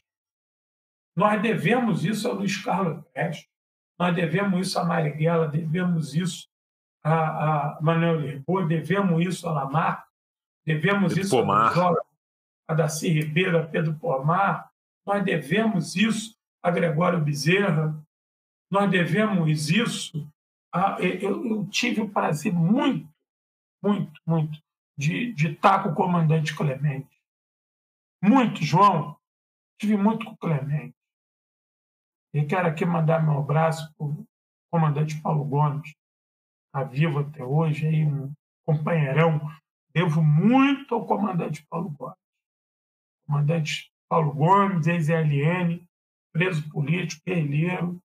Entendeu? Eu, eu, tive a sorte de conviver com esse, eu chamo de velho na, no conceito bom da experiência. Eu convivi com esses velhos. Jacques Dornello, comandante da guerrilha de Caparaó, o, o carinho que eu tenho por Jacques Dornello, Ivan Proença, entendeu? Toda essa turma, eu, eu tive o prazer de conviver com essa gente. Então, pô, como é que, que cara eu ia olhar essa gente se eu traísse? Se eu desse uma de Conrad, enfiar a faca nas costas do, do Maurício Berru. Eu não tenho mais idade para trair ninguém. Eu já fui avante demais para voltar. Então, eu não sei se, se, nesse meu avanço tem vitória ou tem derrota, mas eu tenho que frente. E eu, eu, eu volto a dizer: tem dois arrependimentos. De não ter tratado da minha vida melhor mais cedo e de não ter me conectado aqui à internet mais cedo. Perdi muito tempo. Todo mundo falava, João, vai para a internet, falar as coisas. Não quero essa porra de internet, não. Fiquei aqui é, desatualizado nessa, nessa obscuridade, e mas tive a felicidade de encontrar aqui você, é um cara companheiraço, e volto a dizer, tu tem um papel do caralho a cumprir, porque tu tem uma massa que te segue, tem uma galera jovem que anda contigo. E outra coisa, tem que ter disposição. Tu tem disposição para estar aqui essa hora, três horas de live, meia-noite fumaça, e a gente falando de Granada. Nós estamos em a 60 dias da eleição do Brasil, uma das eleições mais importantes do mundo. Nós estamos falando de Granada. Mas quem quiser, a gente faz uma conexão de Granada eleição. Qualquer um que quiser, falar, mas eu explico aonde que Granada está perto do Brasil de 22. A Granada de 83 serve de exemplo para o Brasil de 22. Sabe para que serve? para falar para o PT e para o senhor Luiz Inácio Lula da Silva o seguinte: para de trair, porra, é para frente que se anda. Usar lutar, usar vencer. Ele teve massa, tempo, dinheiro, povo e apoio. Não fez porque não quis. Não fez porque não quis. Não fez porque preferiu conforto. Maurício Birron não teve conforto, não, João. O Che Guevara morreu fudido. O Lamarca O cara deixou uma guitarra, dois, dois vestidinhos, uma moto velha fudida e a obra completa do Lenin que ele consultava todo dia. Isso chama-se escolhas. Eu tenho certeza. Tu escolher se está aí falando de moda, bebida, camisa, roupa, tu estava com um bilhão de seguidores. Mas nós optamos por isso aqui. Eu, você e esse bando de companheiro que está aqui com a gente, a gente, cada um paga o preço por isso, pelas nossas escolhas. Uns pagam mais, outros pagam menos, mas a gente paga o nosso a gente paga, e não paga barato, não. A gente não paga barato. A gente tem um carimbo na testa, que onde a gente vai, né? Mas é isso. Eu, eu fico racionais. Entendeu? É um bando de livro velho e, o sentimento de revolta. Porque se não é essa revolta, o que, é que nos move aqui? Esperar o quê? Glória? A gente não tem. Dinheiro, se ganha alguma porra aqui, irmão, para tu ter ideia da coisa, eu vendo três livros, três livros, do frete grátis. Para vender um curso, três livros. Eu vendo três livros a 100 reais frete grátis. Tem local que eu mando livros, João, o frete é 46 reais. Aí o que eu gasto de embalagem e o livro, tem, tem livro que me dá 30 reais de lucro. Tu acredita que quando eu pego um táxi aqui para levar o livro no, no correio, eu pago 40 reais de táxi? Tem semana que o cara compra um livro só. Aí o cara compra um livro tem que entregar o livro do cara. Eu não posso ficar mais de uma semana. Eu falo para ele assim: ó, até sexta-feira eu mando teu livro. Eu fico esperando vir um segundo, um terceiro livro para poder fechar o pacote para entregar. Aí, às vezes, não vem livro nenhum, só tem um. Aí o lucro no livro é 36, 40 reais. Aí eu pego o táxi dá 40. Tu acredita? Aí eu vou lá, posto o livro e falo assim: caralho, agora eu tenho que pegar o táxi para voltar. Paguei, eu pago, muitas das vezes eu pago para vender um livro. Pago para vender um livro. Mas isso, isso faz parte do processo. Eu estou narrando isso aqui não é com desgosto, não. É porque essa é a minha cota de sacrifício. Entendeu? É, nós temos que fazer isso. Até porque essa porra aqui, a gente acredita nisso. Se a gente não acreditasse, onde é que está o tesouro? O tesouro de um homem está onde está seu coração. O Bispo Macedo não falou para os caras lá, antes de morrer, deixa aqui o. Deixa, é. Deus falou? ficará muito feliz salvaguardando a devida proporção, meu Deus, São Stalin vai ficar muito feliz pelo que eu estou fazendo. Quando eu chegar lá no Reino Vermelho e passar pelo corredor da foice e o martelo, o camarada vai estar tá lá com aquele, aquele manto vermelho, cardinho, vai falar assim para mim: camarada, o que, que você fez lá na tua vida? É, eu fiz isso, então não vai perder a cabeça. Porque já está martelo dá uma porrada de advertência e a foice arranca a cabeça. Aí tu vai ver estrela, se vacilar. Mas como eu não pretendo não vacilar, vou entrar no reino vermelho. Estou esperando essa redenção. Entendeu? Então é, é isso que essa turma mais nova aí, por favor, se ligue nisso. Há um compromisso. Nós temos um compromisso virtual, mas existe o um compromisso físico, real, na rua, militante, Seja no partido que você tiver. Hoje eu não tenho, eu não me sinto com moral para falar mal do partido de ninguém, porque eu não tenho partido. Então, quando eu tinha partido, eu falava do partido dos outros. Hoje, eu não me sinto assim, com moral para atacar partido nenhum. Eu falo devagarzinho de um, de outro, porque eu tenho, tenho que entender que vai virar um para mim e falar assim: tu milita onde? E eu vou ter que entubar essa. Então, eu, com todo respeito, com todas as eu faço uma críticazinha pontual aqui, outra ali, um partido aqui, outra lá, mas eu, eu acredito, acredito na formação do Partido Revolucionário, do Partido Popular, e que a gente tenha como instrumento inicial um nacionalismo revolucionário, como caminho para o nacionalismo, o socialismo, e que o marxismo-leninismo seja o nosso organizador maior, com viés latino-americano e terceiro-mundista. É, eu acredito. Acredito nisso fielmente. E aqui, nesse papo aqui de poder falar de América Latina, poder trazer toda essa turma que teoricamente está morta para o Brasil, porra, cara, é uma alegria do caralho. Porque quando a gente fala em, no dia 28 de 7 de 22, para uma turma que é jovem, muito jovem, de Maurício Berro, pô, isso é do caralho. Isso é do caralho. Entendeu? Eu queria ter espaço na televisão, que nem tem essas cabeças coroadas, para falar de outras coisas. Inclusive, aproveitar para xingar o Lula de novo, teve a chance de trazer a Telesur, porra. Deixa eu te contar uma fofoca do Lula. Eu tenho o testemunho. Telesur era nossa. Telesur era nossa, João. Era? Eu tenho o testemunho de duas pessoas muito próximas ao Lula que apresentaram à EBC o projeto de criar na EBC um programa semanal de conjuntura internacional. Semanal de conjuntura internacional. A figura da EBC pegou aquilo e falou assim: não, sabe o que acontece? Isso aí vai trazer celeuma, deixa isso para lá. O golpe não trouxe celeuma, não, né? Não, não, O imagina. Temer trouxe o quê? Flores? O, o Gedel, o Eunício trouxe o quê?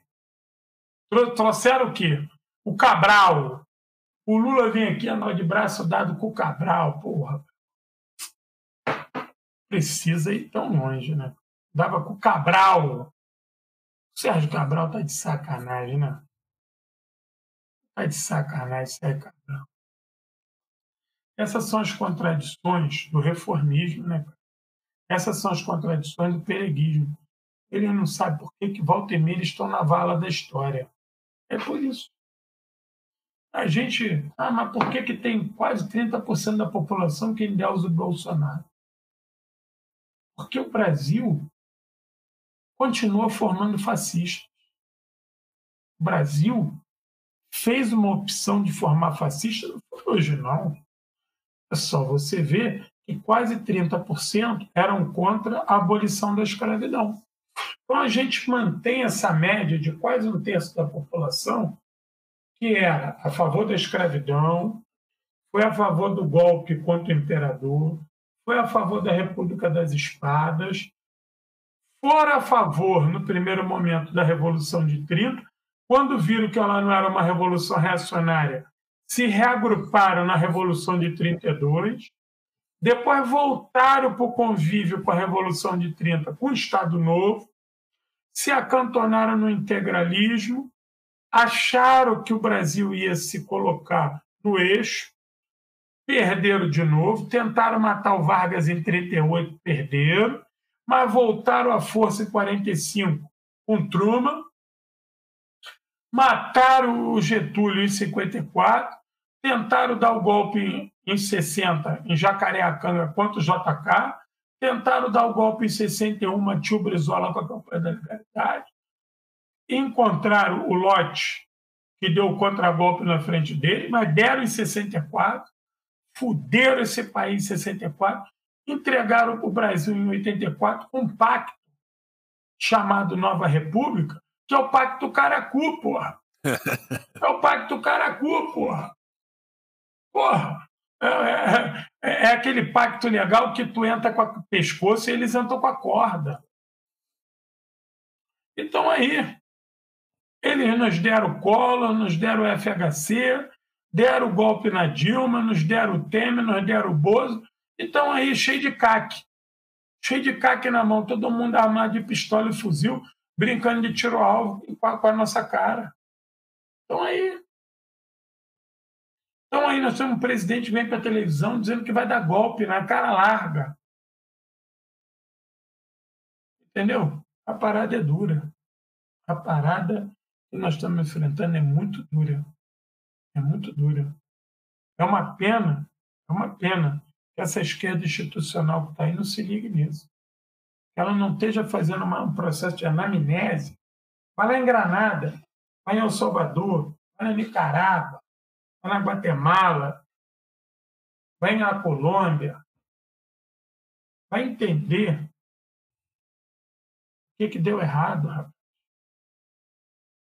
Entendeu? Vai no Chile, vai no Uruguai, vai na Argentina, conversa com o pessoal do Hércules, Montoneiro, Frente Patriótica Manuel Rodrigues, conversa até com os apristas do Aia de la Torre, conversa com o M19, com o Sendeiro, vai entender, cara.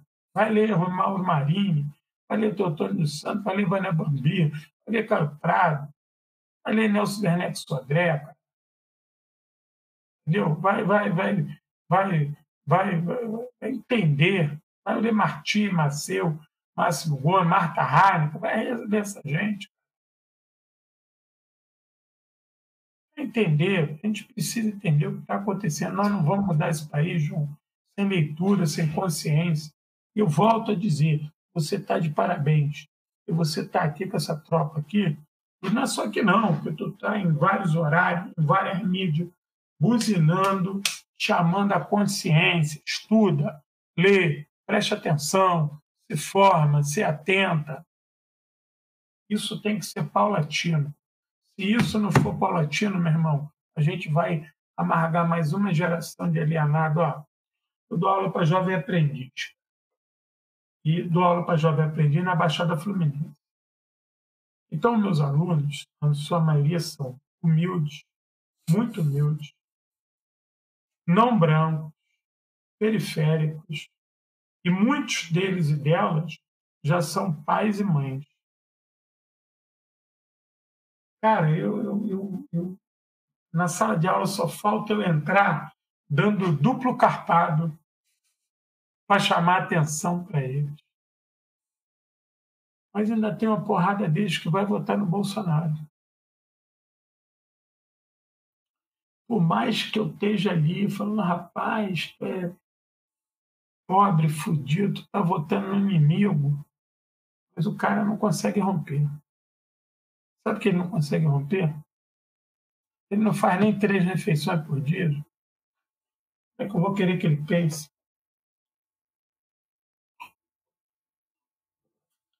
Quem tinha que estar lá na, perto da casa dele era o Partido Revolucionário. Né? Quem tinha que estar lá era a base proletária de transformação. Falou, meu irmão, se liga, vem aqui. E detalhe, a maioria dos meus alunos se dizem evangélicos.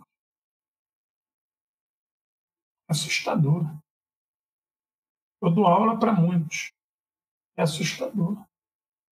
Claro que tem muitos lá que estão em outra seara, odeia Bolsonaro, está com Lula, diz que é de esquerda, mas a maioria, a maioria é contra o Bozo.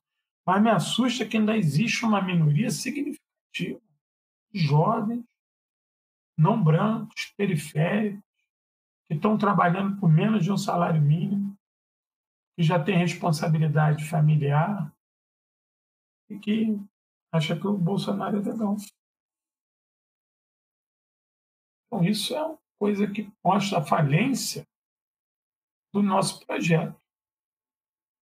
Não uma falência de meta, não, não uma falência de, de, de, de fim, mas uma falência de projeto.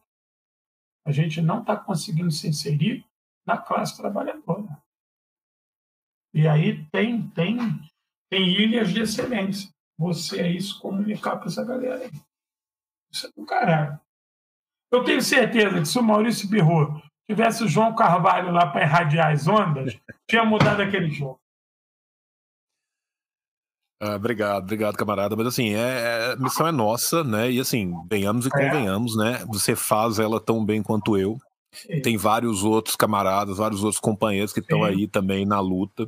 Vem crescendo, né? Por mais que a gente tenha vindo de um, de um viés de baixa, eu acho que agora a gente está de novo começando um viés de alta. A gente teve um momento onde a gente teve povo e não teve arma, teve arma e não teve povo, e a gente está no momento que a gente não tem nem povo nem arma. Então, o nosso momento é um momento de reconstrução mesmo. E é dedicar sangue, suor e linfe à vida para isso, cara. Porque pode ter, ô bicho, nós todos sofremos pra caralho, nós todos somos estressados no nosso ambiente de trabalho, porta fechada, e janela fechada, e janela trincada, e, e o caralho a quatro, e solta o cachorro em cima. Só que, bicho, na hora de dormir à noite, não tem nada que dê a mesma tranquilidade.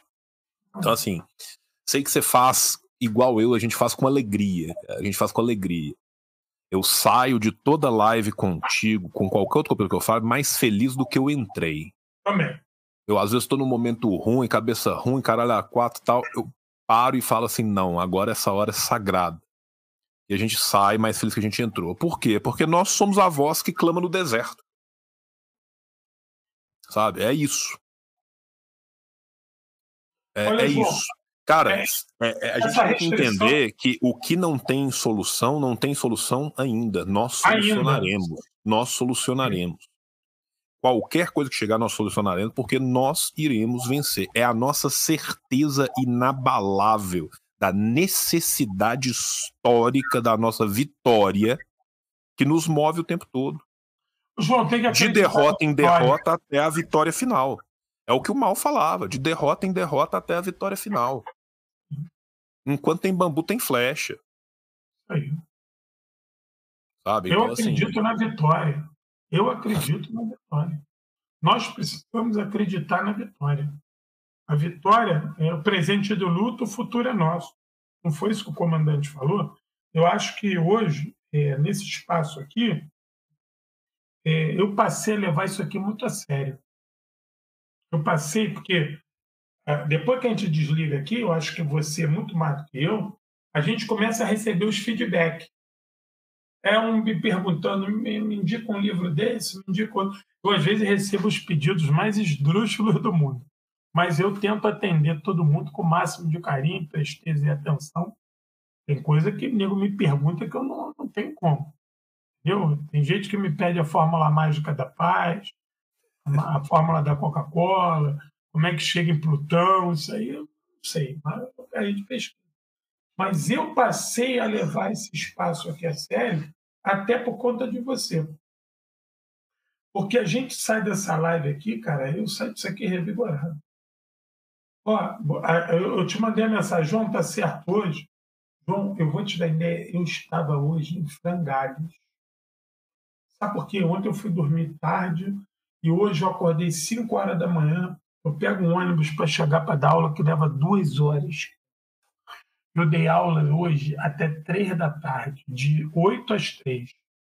Irmão, eu estava moído. Aí tu pega um ônibus com mais duas horas. Onde eu salto para andar para casa é mais 15 minutos. Eu cheguei em casa, tomei um banho, falei, pô, preciso dormir. Mas o que, que acontece? Eu estou escrevendo um texto aqui, que eu preciso mandar para os russos, que eles me pediram, sobre é, essa minha teoria da guerra híbrida e do golpe continuado. Eles se interessaram por isso e me pediram isso. A Academia de Ciência de Moscou me pediu isso. Eles querem que eu escreva sobre isso, que eles querem um relato. E aí eu estou me desdobrando aqui para escrever da maneira mais é, sintática e coerente possível.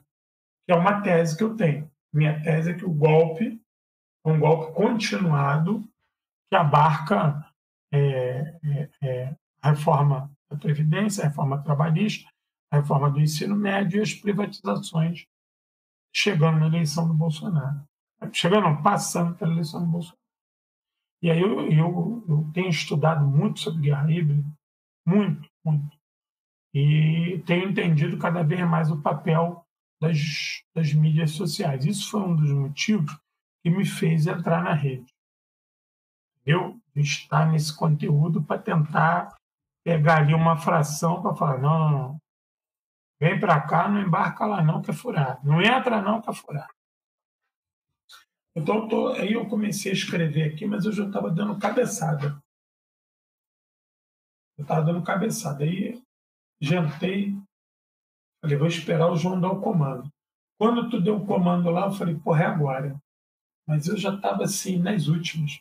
Meu não sei, liga essa porra aqui, parece que incorpora aqui um, Cara, eu super te entendo. Ontem eu gravei quatro ou cinco horas seguidas à noite, depois de não dormir. No domingo eu fui voltar do interior, peguei trânsito pra caralho, dirigi oito horas, cheguei aqui, fui preparar as coisas de serviço, trabalhei sem parar um segundo. Vários brasileiros com problema no exterior, correndo atrás do, de pai chorando com o menino perdido, o dia inteiro de trampo, emenda à noite e faz. Aí meu menino acorda 300 vezes à noite, eu perco sono 3 horas da manhã, tendo de dormir a uma, passo outro dia inteiro, cheguei aqui e é isso, cara. Sabe? Que... E a gente, só que quando a gente, quando eu saio daqui, cara, é o contrário, velho. Eu tomo remédio para dormir, cara. Porque eu sou neurodivergente pra caralho. Eu sou doido e não é pouco. Mas eu sou um doido medicado. Então eu tomo meus remédios. Tá sob, sob controle. controle. Tá sob controle. Aí eu tomo meus remédios e tomo outra patada de remédio à noite, cara. E, e, bicho, quando eu saio da Lagoa essa e tal, cara, eu tenho que respirar antes de tomar o remédio, porque senão o remédio eu perco. É. Porque eu tô tão feliz, cara. É, é, a, é a, injeção de adrenalina, de esperança. Você vê e fala assim, cara, aí tá crescendo, cara. E aí você vê, velho. Porra, João, nós já somos, né, assim, homens de meia idade, cara, é. sabe? A, a alegria que a gente tem, cara de ver os meninos, que podia ser nosso filho, os meninos novos, que são bom pra caralho, que sabe muito mais que a gente. Porra, com a idade dos moleques, a gente tava comendo areia, os caras estão dominando a teoria, dominando a prática, caralho, construindo cara, pra caralho. Cara. E na idade Porra. de vocês eu era idiota, cara, eu não sabia de nada. Eu era idiota, eu não sabia nem para que lado a Terra girava, cara.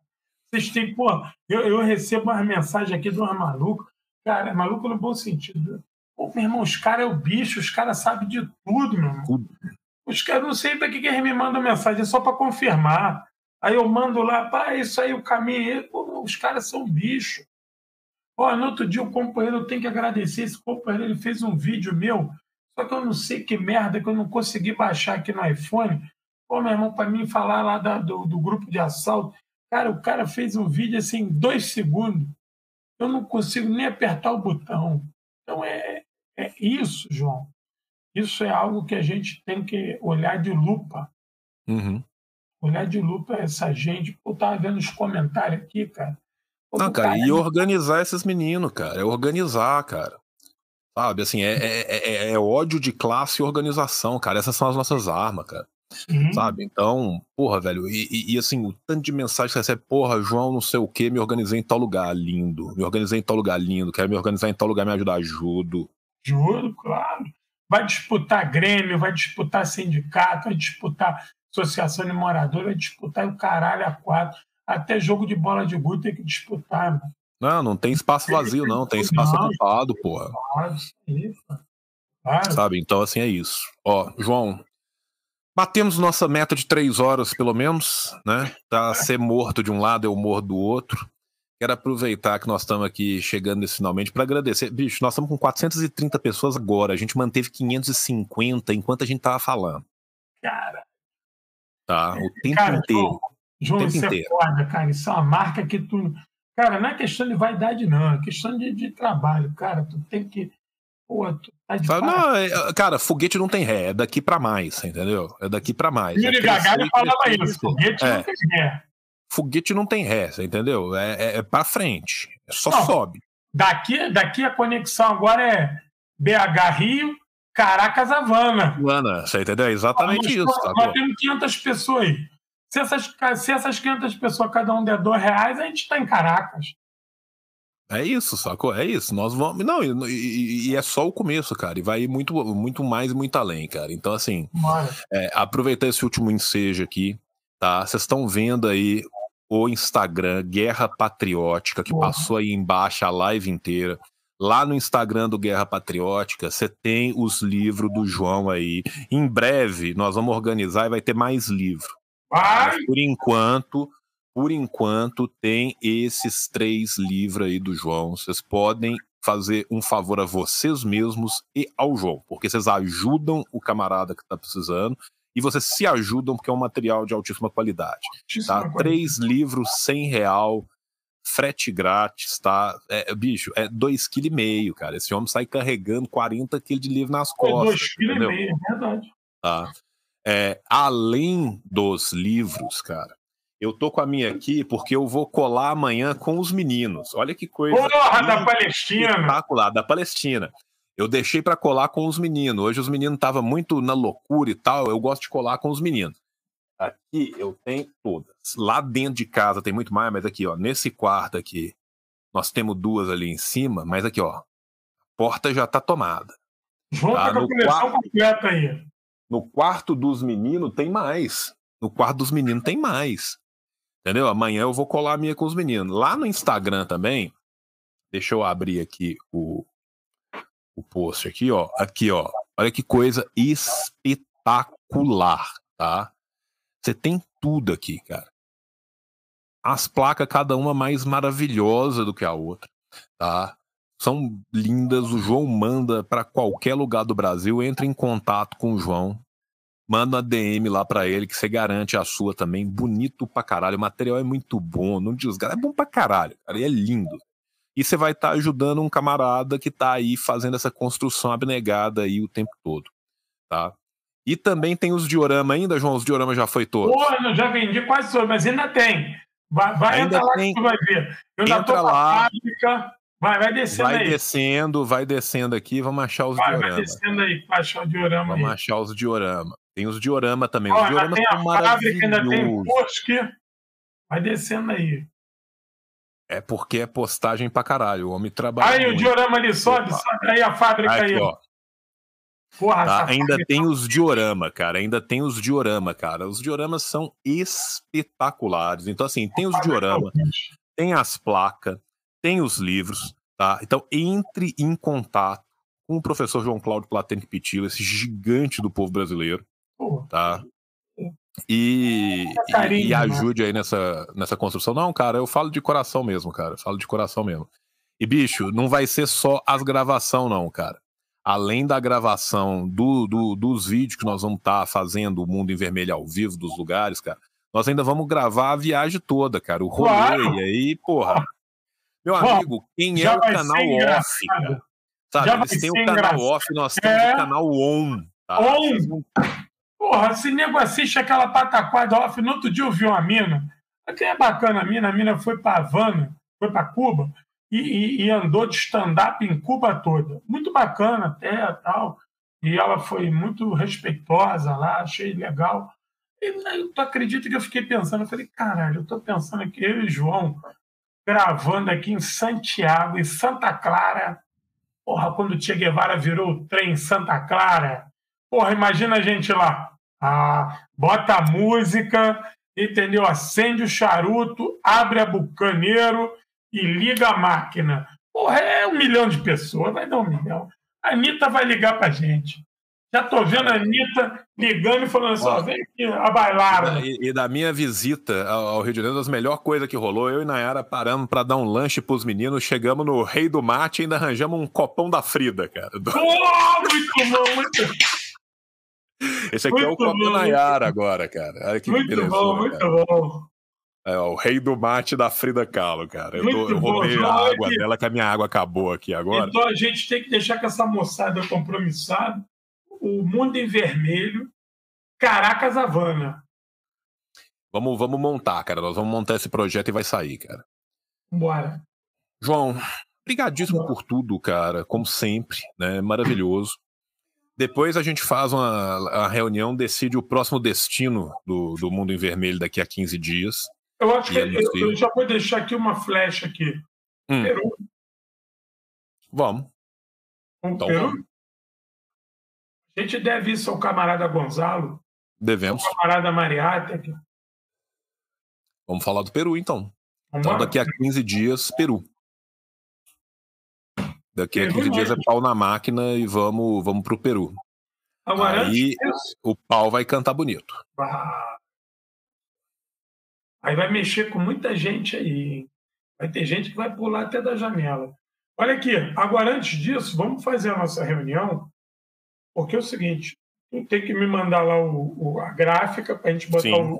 o do Getúlio, e a gente precisa definir o nosso plano aí, a gente botar aqui no papel, você que entende aí do mundo virtual, é, eu já vou também ali, eu já estou crescendo. Eu estou abusado com 8 mil seguidores. Então é o seguinte, a gente tem que já preparar a gente pedir o apoio para a gente fazer o Mundo Vermelho em Caracas e Havana.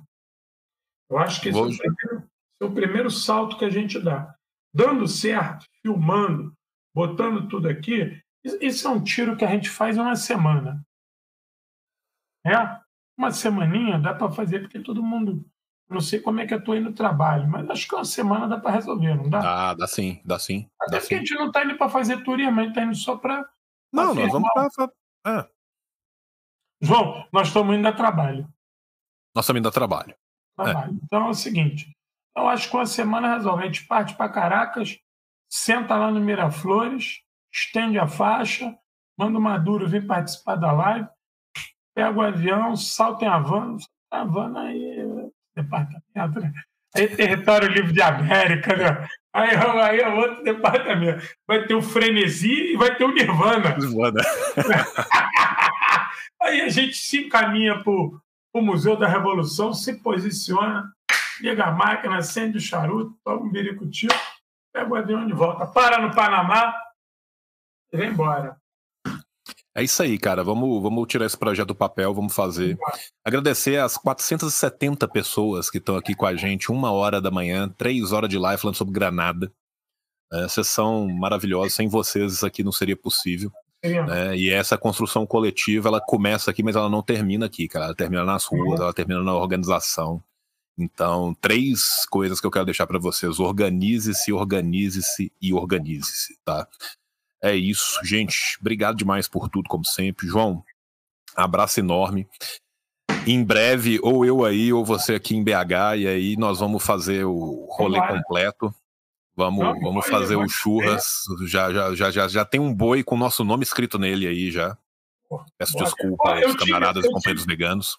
Eu tive, eu tive em Minas esse final de semana, João. Fui numa cidade chamada Virgínia. Pô, não conheço, cara. É no sul de Minas, é, apesar de ser quase quatro horas de viagem. Eu tive em Virgínia, como é que é o nome da outra cidade? São José de não sei o que lá, no sul de Minas. Tive lá muito rapidamente, obviamente que lembrei de você, mas como eu descobri que eu ainda estava três horas de BH, eu falei, meu Deus do céu, que estado é esse que tu anda sete horas? É, é a França brasileira, né, meu filho? O é negócio França. é maior que a França, o negócio é enorme, 200 bilhões de cidade. É verdade. Cada cidade tem 12 pessoas, mas tem 900 cidades. Eu, quando era criança, João, meu tio, tio tem um tio que é irmão da minha mãe, ele ia muito para uma cidade chamada Taruaçu.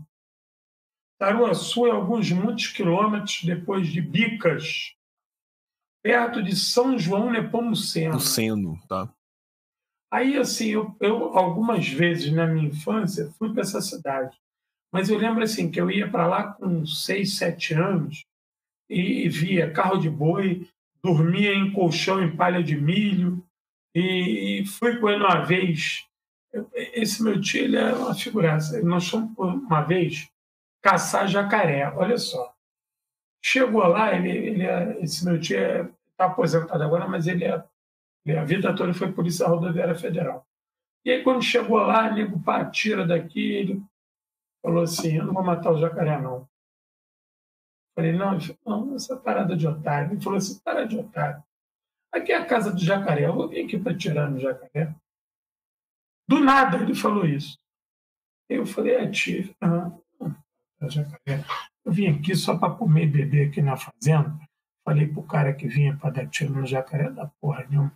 Fica quieto aí, tu aí, tuas primas aí, e vamos comer beber. Aí esse cara que convidou ele, uma, Olha só, era para ir nessa empreitada para matar o jacaré. Aí, tipo, tinha assim, tipo um evento, né? Ia lá, matava o jacaré, comia o jacaré, foi outra comida. Aí ele falou, aí os caras, assim, os outros caras lá da região, eu, eu devia ter uns 10 anos, mas eu estou contando só o que eu lembro. Aí os caras pá, dispararam lá umas carabinas, velho, pá, pá, pá. E o meu tio, já, meu tio era polícia, estava com o pistolão dele, com um Manchester que ele tinha 38. Aí ele não atirou, não. Quando a dele, aí deu, deu tanto tiro. Aí o cara falou assim: peguei, peguei, pai. Ele falou: não, não, deu um monte de tiro, acho que eu matei um monte. Entra lá para pegar. Quem é que entra lá para pegar? aí pá, voltou pro sítio. Aí o cara fez uma comidaria lá bonita, aquela comida mineira. A gente veio uma lenha, meio rabada, costela, comia, criança comia pra cacete. Aí meu tio falou: para dos matar um bicho. O bicho estava na casa dele, não fez nada com a gente esses otários aí vão matar bicho.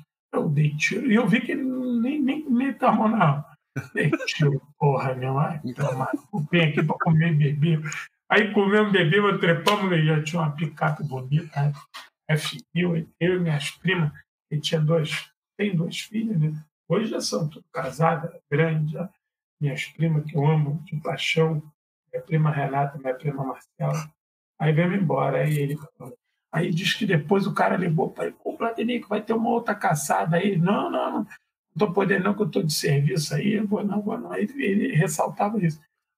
É, vou atirar em bicho. Uma vez, ele comprou aqui uma, uma terra aqui, é, aqui, aqui tem o Rio de Janeiro. Aí tem a cidade de Petrópolis, que é a uhum. região serrana. Não, eu passo por Petrópolis saindo de. Mas verde fora é. tem que passar. Aí o que, que acontece? No meio do caminho, ele comprou um sítio uma vez. Aí a gente, ele comprou um sítio, cara, o sítio era no meio de uma roça braba, sem mato mesmo, Mata Atlântica. Aí um dia, a gente estava lá nesse sítio, ele estava fazendo a obra, ele ouviu um tiro. Aí ele falou assim, ó, tá todo mundo quieto aí. Ele pegou a arma dele, deu uma volta. Quando ele viu, pô, o cara não matou um bicho preguiça, cara. Caralho, meu. Rapaz, ele olhou pro cara e falou assim, tu atirou nesse bicho por quê, cara? O cara, não, eu pensei que era uma pessoa que era errada. Não vai matar um bicho. Ainda mais dentro da minha terra. Esse bicho aqui, você. Eu vi ele assim, muito nervoso. E ele com a arma na mão, eu falei, vai matar o cara. E a gente, criança, e minhas primas, tipo, tio, calma aí, minha tia veio, acalmou ele. Ele falou, rapaz, eu não quero mais ver tu aqui, nunca mais aqui na minha terra. Se algum dia houve uma arma aqui, aí tomou a arma do cara, dessa arma aí, polícia, tomou a arma do cara. Ele ameaçou dar uma bolacha, aí a minha tia reclamou. Isso tem muitos e muitos anos. Eu tenho 48, eu devia ter uns 8, 10 anos. Ele falou, não quero nunca mais que tu atire num bicho na minha terra. Aí o cara, capial local, né? O cara, não sou desculpa, o cara não esperava de ir no meio da mata. Surgiu um maluco com a arma na mão para defender o bicho. Estilo curupira do século XX, né?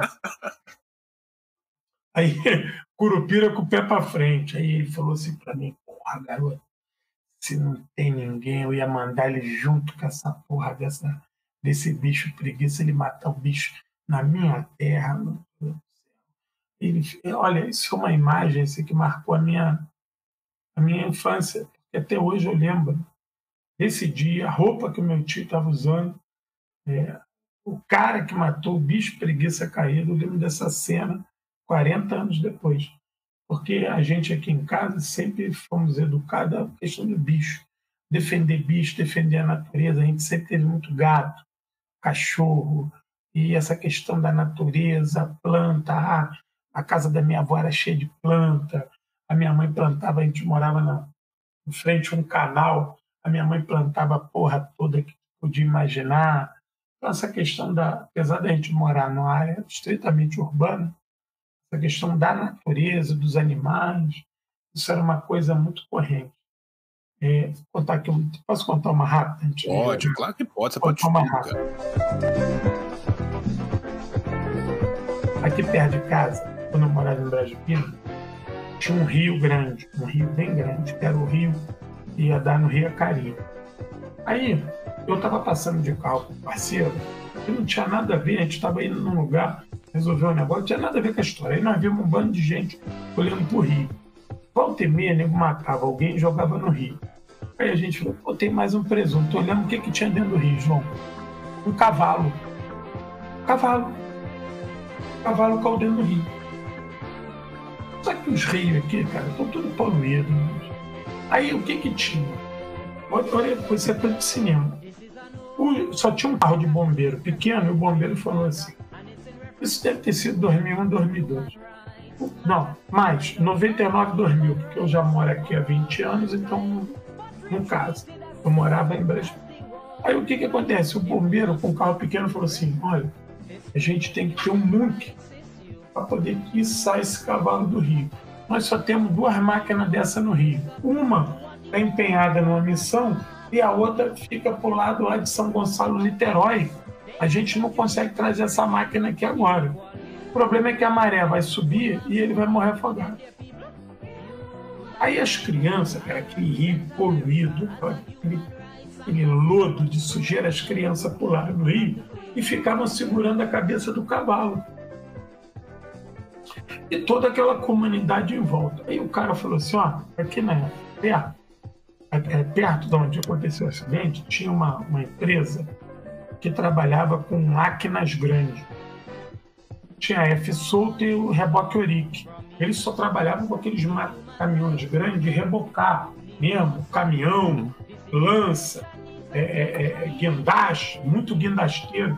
Aí o bombeiro falou assim: ó, eu tenho poder para requisitar uma máquina dessa. Onde tem? Eu falei: ó, tem aqui. Então vamos lá, vamos lá. E pá, Chegamos lá, batemos lá, um sábado, o cara tava dormindo na empresa. Aí eu falei assim, pô, irmão, olha só, eu tenho que tirar um cavalo que caiu ali no rio. O cara que trabalha com isso achou que cavalo era o caminhão. Porque o que, que acontece? Carreta é o que puxa, cavalo é o caminhão. O cara, na hora, atendeu, e o bombeiro falou assim: vamos lá. Ligou aquele guindaste gigante, pô.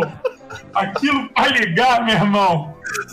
Mas eu também, que era leigo, não tô entendendo. Eu falei assim, pô, o cara é maneirão, o cara é um bicho. Irmão, aquele guindaste de 30 metros, aquele, aquela lança gigante, o cara é uma disposição. Aí aquele caminhão aperta um monte de botão para ligar. E, e, e, o, caminhão tem dois motores, é o motor que liga o caminhão e o motor do guincho. E e o cara foi. Quando o cara já tá saindo, ele falou assim: entra aí no caminhão. Mas a gente estava com o carro, aí o bombeiro falou assim: não, entra aqui. Aí ele falou assim: quantas toneladas é o cavalo que caiu? Aí o bombeiro também de bobeira falou assim: ah, eu acho que ele não tem nenhuma tonelada, não, deve ter uns 300 quilos. Aí ele olhou pro cara e falou assim: porra, então é 608. Aí o cara falou assim: 608? 608 é o nome daquelas Mercedes pequenas, aqueles caminhões pequenos. Aí o bombeiro falou assim: não, não é 608, não. É um cavalo mesmo, ele é meio marronzinho. Aí o cara, porra, tá de sacanagem. Não vou não. Por que não vou o quê? Caraca, aquele guindaste. Tem ideia, meu irmão? Quanto que gasta pra tirar um guindaste daquele da garagem? Gigante, João pra construir prédio, cara. Aí o bombeiro falou assim: Não, tu vai sim, eu sou bombeiro, tenho poder de requisitar. O cara falou: Não, eu não vou, não. Eu não posso tirar aqui uma máquina dessa sem falar com o meu patrão. Isso aqui são dois motores, mesmo aqueles caminhão de 10 eixos, entendeu? Pô, Aí eu falei assim, porra, rapaz, tu vai tirar essa porra aí agora. E tu tem que tirar o cavalo e isso é Eu falei, não, não vou não. Eu falei, vai sim. Aí o bombeiro falou assim, ó, rapaz, tu vai sim. Aí o camarada tava comigo falou assim, toma a chave dele que a gente dirige. Eu falei, cara. Não tem aquele bando de alavanca, botão, como é que é? Corrida maluca, né? Aí, pá, o cara liga pro meu patrão. Aí o, o cara ligou pro patrão dele. Era uma época que nem tinha celular assim com tanta facilidade. Aí o bombeiro, o bombeiro tava, a gente deu uma carteirada virtual pelo telefone. Uhum. Aqui é o sargento bombeiro, eu tenho poder de requisitar a sua máquina. Aí o cara lá do outro lado falou assim: ah, então só requisita aí, mas ele não tem ordem para partir, não. Porque a hora dessa máquina, aí o cara falou em dólar. Essa máquina, isso aí é para levantar prédio. Isso aí não é para brincadeira, não. Eu vou lá para guinchar um cavalo desse, a máquina vira, só, não, assim, não, quem vai pagar por isso? Não, que, que governo, governo não me dá nada, eu tô só ouvindo o cara governo não me dá nada, mas aí, pelo amor de Deus, o cavalo, o bicho está morrendo, que não sei o quê. Aí depois de. Aí eu peguei o telefone e falei, pô, meu chefe, o que é isso? Tem que ajudar. É um animal, é aqui da comunidade, aqui de frente, porque tem uma favelinha ali perto, né, cara? Aí quando falou era da comunidade, o cara acho que deve ter pensado assim, pô, eu não ajudar, vou me indispor, né? Posso sofrer uma represária aqui da rapaziada. Aí ele falou assim, mas o cavalo tá, tá no Rio, mas quanto tempo é isso? Pô, mas pelo amor de Deus, a minha máquina, essas máquinas não tem seguro. Cara, é aquelas máquinas que sai sapata o carro subir. O carro tinha, tinha 10 rodas, não. O carro tinha 12 rodas. Aí o cara ligou aquela porra. cara, só eu meu, vamos lá. Aí o cara chegou lá, nego aplaudiu. É, parecia o bem amado, né? Sucupira. Nego, é. Aí o cara liga e a lança, pô. Vai pro Rio. Aí pegou a mangueira, amarraram o cavalo, sentaram o cavalo todo aí Aí a máquina. Pelo cavalo do. Aí botou o cavalo assim no chão. Como o cavalo estava meio baqueado, o cavalo ficou arreado. Eu falei, meu Deus, aí o bombeiro ligou a mangueira, deu um banho no cavalo, né? parecia lava-jato, né? Lavando o carro. Aí o cavalo se aplumou. Todo bonito, aí nego trouxe cenoura, comida. Mas o cavalo estava meio machucado, de pancada, negócio de carroceiro. Aí eu tô lá, né? Aí todo mundo aplaudindo, bombeiro, comunidade. Daqui a pouco me chega um cara e fala assim: Ah, eu vou levar, porque o cavalo é meu. Eu falei: O quê? O cavalo é teu, seu filho da puta. E tu deixou o cavalo cair no rio?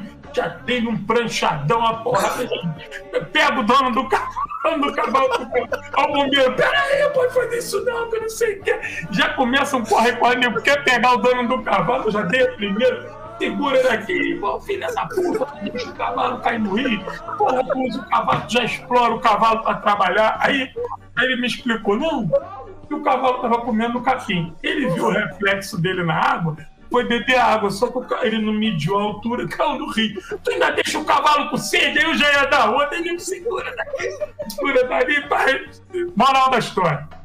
O cavalo não ia voltar pro carro. Aí o bombeiro me chamou no canto e falou assim: Pô, irmão, tô vendo que pô, você também gosta de bicho. Peraí, preste atenção. Se o cavalo não voltar pro cara, o que, que a gente vai fazer pro cavalo? Eu falei, eu não tinha pensado nisso. E o bombeiro falou, não tem como levar um cavalo. Aí eu falei assim, pô, mas não dá pro uh, setor de, de proteção aos animais pegar o cavalo? Ele falou, sim, só que a gente trabalha com gaiola. A gente trabalha com cachorro, gato, mico, no máximo porco um cavalo não tem como transportar. Aí o bombeiro falou assim: a não ser que tu põe na tua casa. Eu falei: não, em casa não cabe o cavalo.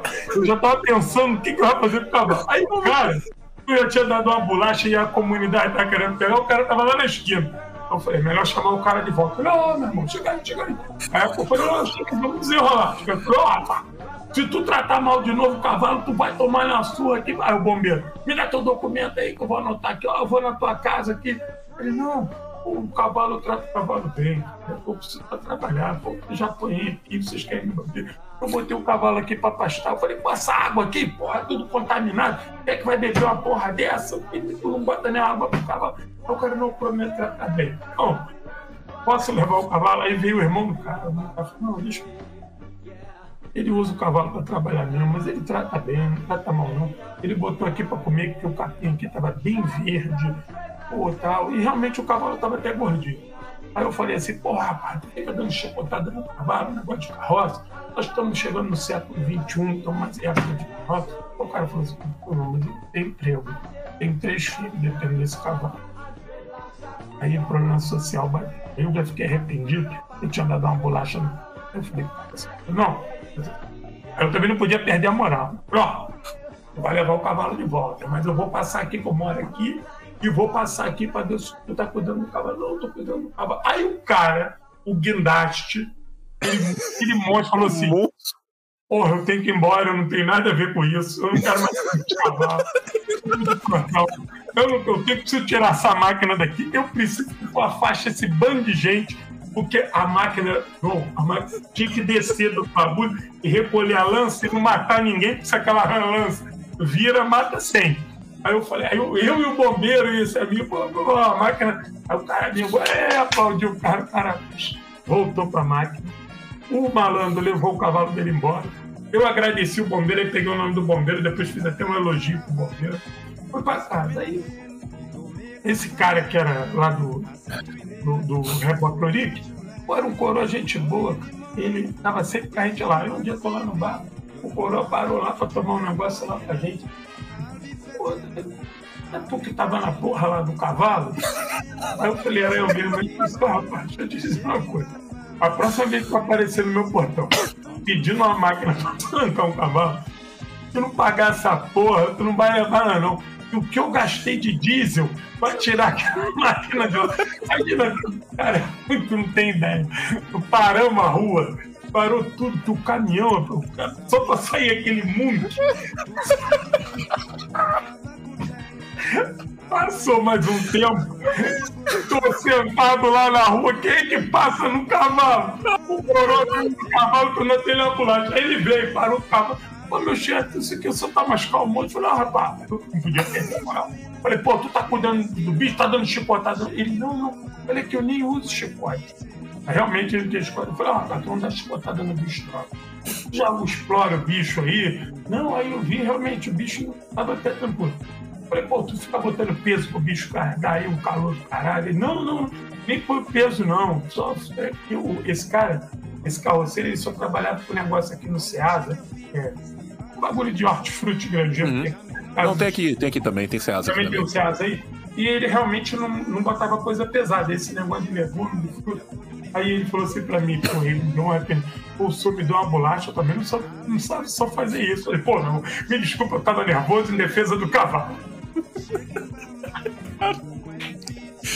Isso, é, essa foi a melhor parte da live, cara. Essa foi a melhor parte da live, cara. Defesa do cavalo. Defesa do cavalo, cara. Melhor foi quando o momento falou Proteger a vida e a saúde do companheiro cavalo. Pelo amor de Deus. Proteger os animais, isso aí é importantíssimo. Melhor foi quando o momento falou, não, tem que tirar um cavalo do rio, cara. Claro, quantas toneladas já ligou a máquina Quantas achando que ia ganhar um dinheiro. Cara. Porra, essa Puta merda, cara. Vambora, João. Vamos, vamos nessa. Vamos. E é isso, cara. Daqui a pouco já estamos de volta. Passa voando, em 15 dias nós estamos aí de volta. Peru? E. Peru, Peru, cara. Tá fechado então. Gente, obrigado a todo mundo que tá aqui com a gente. Tenho certeza que vocês também adoraram o caso do cavalo. Esse caso do cavalo foi espetacular. Do cavalo. E é isso, gente. Da manhã, eu morrendo de rir aqui, cara. Bom, obrigado por tudo sempre, querido. Até a próxima. Tchau, tchau!